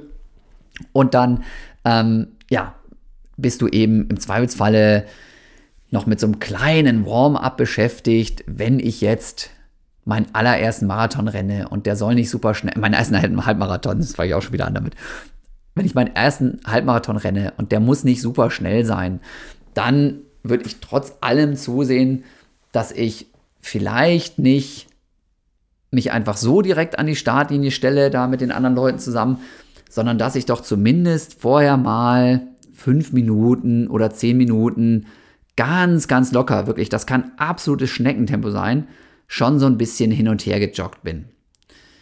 Jetzt wird der ein oder andere, die ein oder andere sagen, boah, bei meinem ersten Halbmarathon, wenn ich das vorher noch mache, dann habe ich ja schon wieder einen Kilometer mehr gemacht, dann bin ich ja bei 22 und nicht mehr bei 21. Das stimmt schon, aber ich glaube, dass das trotzdem ganz gut ist, ähm, auch nochmal, um Nervosität rauszunehmen, auch nochmal um so einfache Sachen wie, sind meine Schuhe wirklich richtig geschnürt? Ähm, zwickt nicht doch noch irgendwie was? Um noch sowas nochmal zu klären, ähm, habe ich meine Startnummer richtig angebracht? Ist der Chip irgendwie da, wo er hingehört? Das finde ich auch nochmal ganz gut. Ne? Auch da so eine innere Checkliste nochmal zu haben und dann eben halt auch einplanen, wie gesagt, ähm, dass die Schlangen einfach vorm Klo da sind, dass man vielleicht nochmal ein ganz bisschen Gymnastik macht, so ähnliches. Wer jetzt schon ein bisschen erfahrener ist, der macht wahrscheinlich noch ein paar Steigerungsläufe, vielleicht dann doch auch so ein bisschen Mobilisationsübungen nochmal. Ähm, wer einfach nur irgendwie ins Ziel kommen möchte, für den, wie gesagt, würde ich sagen, ganz bisschen einlaufen, ist trotz allem nicht verkehrt und plant das auf jeden Fall auch so ein, dass ihr nicht jetzt erst eine Minute bevor der Startschuss fällt dasteht, sondern dass ihr vielleicht ja eine Viertelstunde vor dem Startschuss ganz bisschen joggen geht, ähm, dann vielleicht noch mal zwei drei Minuten einplant, um noch mal aufs Klo zu gehen und dann spätestens fünf Minuten vor Startschuss dann wieder im Startbereich zu sein, also an der, an der Startlinie dann irgendwo relativ weit hinten im Zweifelsfall dann, äh, wenn ihr das erste Mal mitlauft. Das ist auch immer gut, dass man sich richtig einsortiert. Vorne sind immer so ein paar Freaks unterwegs. Wenn ihr euren ersten schon sehr ambitioniert lauft, stellt euch gerne vorne rein. Ansonsten, ähm, wer jetzt das erste Mal läuft, versteht sich, stellt sich doch lieber auch ein bisschen weiter nach hinten. Da ist meist weniger Geschubse und man findet doch meistens seinen Rhythmus. Es muss nicht ganz, ganz hinten sein, je nachdem, wie schnell ihr seid ähm, oder wie schnell ihr sein wollt. Aber ja, tendenziell lieber nicht zu weit nach vorne stellen, ist, glaube ich, immer ganz gut. Ähm, genau. Und was habe ich jetzt noch vergessen? Also ein bisschen einlaufen, genug Zeit für nochmal Pipi machen, einplanen oder für andere Geschichten. Schuhe nochmal nachschnüren, eventuell. Ähm, ja, und sich dann eben auch einfach freuen und in dem Moment immer wieder sagen, ja, jetzt kommen da irgendwie 21 Kilometer und vielleicht habe ich das noch nie in meinem Leben geschafft, aber ich habe jetzt einfach nicht perfekt trainiert, ne? weil das hat man wie gesagt ja nie. Aber ich habe doch viel investiert und jetzt gucken wir doch einfach mal. Ne? Und ich denke auch gar nicht drüber nach, wie weit das jetzt ist, sondern ich gucke jetzt erstmal, dass ich mich wirklich zwinge und da hilft eben auch so eine Uhr, am Anfang nicht schn zu schnell loszulaufen. Gerade für die, die jetzt vielleicht noch nicht so erfahren sind, ihr habt meistens bei diesen Uhren die Möglichkeit, da verschiedene Datenfelder einzustellen. Und da ist immer wieder das Problem, dass Leute das eine Datenfeld mit der momentanen Geschwindigkeit belegen. Die momentane Geschwindigkeit von so Uhren, das werdet ihr auch hoffentlich im Training dann schon feststellen, die ist nicht sehr akkurat. Das heißt, stellt euch da, wenn eure Uhr sowas hat, so eine sogenannte Autolab-Funktion ein. Dass die nach einem Kilometer beispielsweise einmal kurz piepst und euch dann anzeigt, wie schnell ihr diesen letzten Kilometer gelaufen seid. Denn da ist es dann sehr genau. Ja, und dann wisst ihr wirklich, seid ihr diesen Kilometer jetzt so schnell gelaufen, wie ihr wolltet, oder müsst ihr jetzt gegensteuern, ein bisschen langsamer laufen in den meisten Fällen, seltenen Fällen vielleicht sogar mal ein bisschen beschleunigen jetzt. Ja, da solltet ihr gucken, dass ihr, wie gesagt, diese Autolab-Funktion vorher aktiviert habt. Manche Wettkämpfe sind offiziell vermessen, da steht dann pro Kilometer jeweils ein Schild, ähm, aber die sind nicht so super akkurat. Ne? Und ja, in vielen Fällen gibt es das eben auch nicht, gerade bei den kleineren Läufen, dass das so wirklich gut vermessen ist. Deswegen, da sind diese Uhren schon eine ganz, gute Orientierung und verlasst euch eben nicht auf die Momentangeschwindigkeit, sondern nehmt lieber die Geschwindigkeit, die dann über so eine etwas längere Distanz gemittelt ist. Ja, ich weiß, das führt dann dazu, dass ihr vielleicht nach acht Minuten das erste Mal wirklich wisst, wie schnell ihr seid, wenn ihr eben achter Schnitt lauft. Aber das ist auch okay. In den ersten acht Minuten habt ihr noch nicht so viel kaputt gemacht. Ne? Besser als irgendwie ständig schneller, langsamer, schneller, langsamer, weil diese Uhr einfach immer diese momentane Geschwindigkeit da verbratzt. So, auch da ganz wichtig, Renntaktik kann eigentlich nur sein, eher etwas defensiver anzulaufen, also vielleicht lieber etwas langsamer, sonst generell probieren, eine möglichst gleichmäßige Geschwindigkeit zu halten. Aber ich bin eben ein Freund davon, lieber ein bisschen langsamer loszulaufen am Anfang bewusst, um dann eben im besten Falle festzustellen auf den letzten drei Kilometern, ey, ich fühle mich noch richtig frisch und kann dann noch so ein bisschen zulegen. Das hat jetzt nicht unbedingt renntaktische Gründe, aber vor allem eben so ja, Mentalgründe wieder. Wenn du ein bisschen langsamer losläufst, ist natürlich die Wahrscheinlichkeit, dass du dich jetzt nach Kilometer 15 noch einigermaßen frisch fühlst, größer, als wenn du deutlich schneller losläufst. Und wenn du das Gefühl hast, du wirst langsamer, dann ist oft der Kopf so kacke, dass er dich dann dazu zwingt, richtig langsam zu werden und richtig an dir zu zweifeln. Und wenn du aber merkst, du kannst ein ganz bisschen schneller laufen, dann ist das eben auch was, was sich in vielen Fällen so ein bisschen verselbstständigt, ne, dass du merkst, ich kann ein ganz bisschen schneller laufen, ja geil, und dadurch laufe ich noch ein bisschen schneller, noch ein bisschen schneller. Ne, das heißt, das ist im Prinzip so eine exponentielle Steigung ne, der Motivation, wenn es gut läuft, aber eben auch ein exponentieller, also ein extremer Abfall, wenn es halt nicht so gut läuft. Deswegen lieber ein bisschen defensiver anfangen. Renngestaltung immer Salamitaktik, nicht daran denken, es sind jetzt noch 21 Kilometer, sondern die ersten drei Kilometer nutze ich, um möglichst gleichmäßig zu laufen. Dann nutze ich nochmal drei Kilometer, um im, vielleicht auch mal ein bisschen rumzugucken und zu schauen, ob mich wer anfeuert im besten Sinne. Ja, vielleicht habe ich bis dahin auch jemanden gefunden, der ungefähr so schnell läuft wie, wie ich und kann dann vielleicht ein bisschen neben dem herlaufen oder dahinter. Vielleicht lächle ich den auch mal an. Ne, bei ganz entspannten Leuten kann man sich sogar ein bisschen mit unterhalten. Weiß nicht, ob ihr da Bock drauf habt, gerade beim ersten Mal, ob ihr da zu nervös seid, ist auch wurscht. Ist nur eine Option. Ja, aber immer wieder so eben kleine Zwischenziele stecken. Dann vielleicht eben nach sechs Kilometern oder acht Kilometern schon mal das erste Gel nehmen. Ne? Dann eben weiterlaufen, auch zwischendurch mal Wasser trinken, nicht vergessen. Und immer mal wieder so kleine Abschnitte angehen. Wenn, und ich sage nicht, dass das kommen muss, aber wenn es so sein sollte, dass ihr euch zwischendurch mal kacke fühlt, dass ihr einfach keinen Bock mehr habt, dass ihr anfangt zu zweifeln, dann auch an der Stelle wieder mein freundlicher Reminder, gar kein Problem, völlig normal. Ausdauersport ist immer wieder ein Kampf auch in dem Fall gegen sich selbst, gegen den eigenen Kopf und der kann richtig, richtig ätzend sein. Und dann eben auch wieder Salami-Taktik und sagen, hey, das ist völlig okay, dass ich mich gerade müde fühle. Und es kann auch sein, dass es schon bei Kilometer 10 der Fall ist. Und dann ist es echt blöd, weil wenn du noch nicht mal die Hälfte geschafft hast und bildest dir schon ein, dass es ätzend ist, boah, dann wird es halt doppelt ätzend. Aber dann sagst du halt, naja, okay, trotzdem habe ich doch schon fast die Hälfte geschafft. Schon und nicht erst. Ganz wichtig, Wortwahl. Und jetzt mache ich halt nochmal 500 Meter einigermaßen vernünftig. Und dann nochmal 500 Meter einigermaßen vernünftig. Und nochmal 500 Meter einigermaßen vernünftig. Und wenn das eben wirklich so eine Mentalkrise war, hast du danach diese Mentalkrise in vielen Fällen schon überwunden und dann läuft es wieder. Ne? Und vielleicht kommt die Krise wieder, vielleicht auch nicht, ne? was auch immer. Ja? Aber im Zweifelsfall immer wieder diese Salami-Taktik, immer wieder kleine Zwischenziele suchen, Stück für Stück das Ganze angreifen ne? und eben auch immer mal wieder zwischendurch sagen, ja, pass mal auf, ne? Heute ist der große Tag und ich habe doch vernünftig trainiert und jetzt habe ich doch so viel schon geschafft. Und immer wieder, so viel habe ich schon geschafft, so viel habe ich schon geschafft. Und immer wieder, es ist nur noch so und so weit, ja? Wenn es nur noch vier Kilometer sind, ne? Das ist verglichen mit dem, was du schon hinter dir hast, ist das minimal. Und selbst wenn du dann ein bisschen langsamer wirst, das ist bei deinem ersten Lauf auch völlig egal. Denn, vergiss das nie, deine Zielstellung war ja, nur diesen Halbmarathon überhaupt erstmal zu schaffen. Ja? So, ne, das heißt, immer wieder auch sich so selber überlisten und da eben ranzugehen und so. Ich glaube, das ist ein ganz, ganz wichtiges Ding. Ähm, man kann da unglaublich viel an sich arbeiten und man kann eben auch immer wieder sagen, ja, pass mal auf, gerade wenn ich wirklich mit Intervalltrainings vorher gearbeitet habe, da hatte ich das doch auch zwischendurch, dass ich keinen Bock mehr hatte und dass es irgendwie ätzend war und so.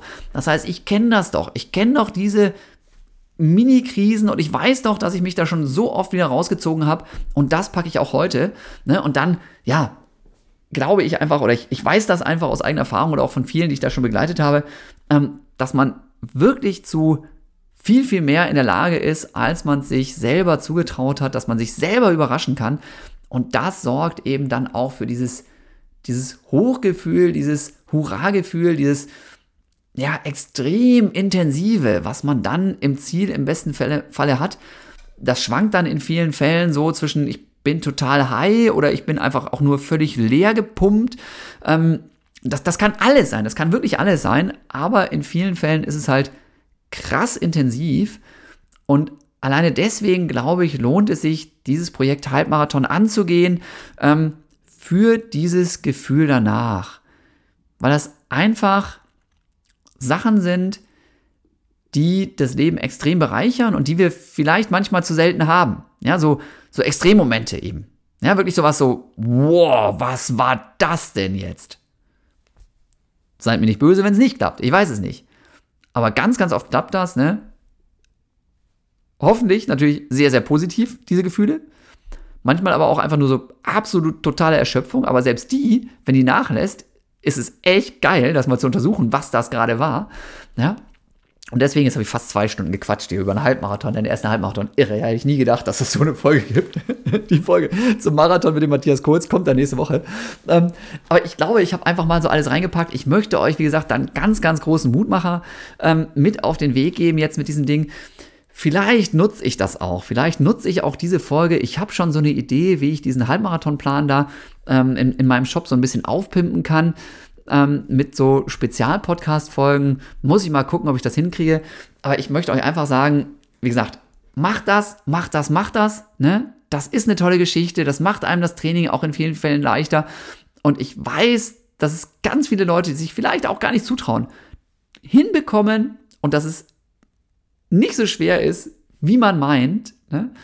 Und ähm, einfach ja für ganz, ganz tolle Glücksmomente sorgen kann, dass natürlich auch Rückschläge dazugehören, aber dass diese Glücksmomente auf jeden Fall überwiegen. Und äh, deswegen wünsche ich euch ganz, ganz viel Spaß, wenn ihr denn jetzt auf dieser Reise sein solltet zu eurem ersten Halbmarathon. Drücke euch ganz, ganz doll die Daumen. Freue freu mich natürlich auch über Rückmeldungen dazu, ja, falls ihr jetzt wirklich auf der Reise seid oder falls ihr sagt, nee, habe ich doch schon längst abgehakt, aber trotzdem habe ich jetzt nochmal schön geträumt irgendwie und mich zurückerinnert an meinen allerersten Halbmarathon und habe so ein kleines Lächeln auf dem Gesicht wieder gehabt, ne, als ich da daran gedacht habe, wie ich da irgendwie Trainingsfehler gemacht habe, noch und nöcher und wie ich dann trotzdem irgendwie ins Ziel gekommen bin und was das für ein geiles Gefühl war und wie das auch mein, mein Leben so drumherum einfach dann doch auch ein Stück weit positiv beeinflusst hat.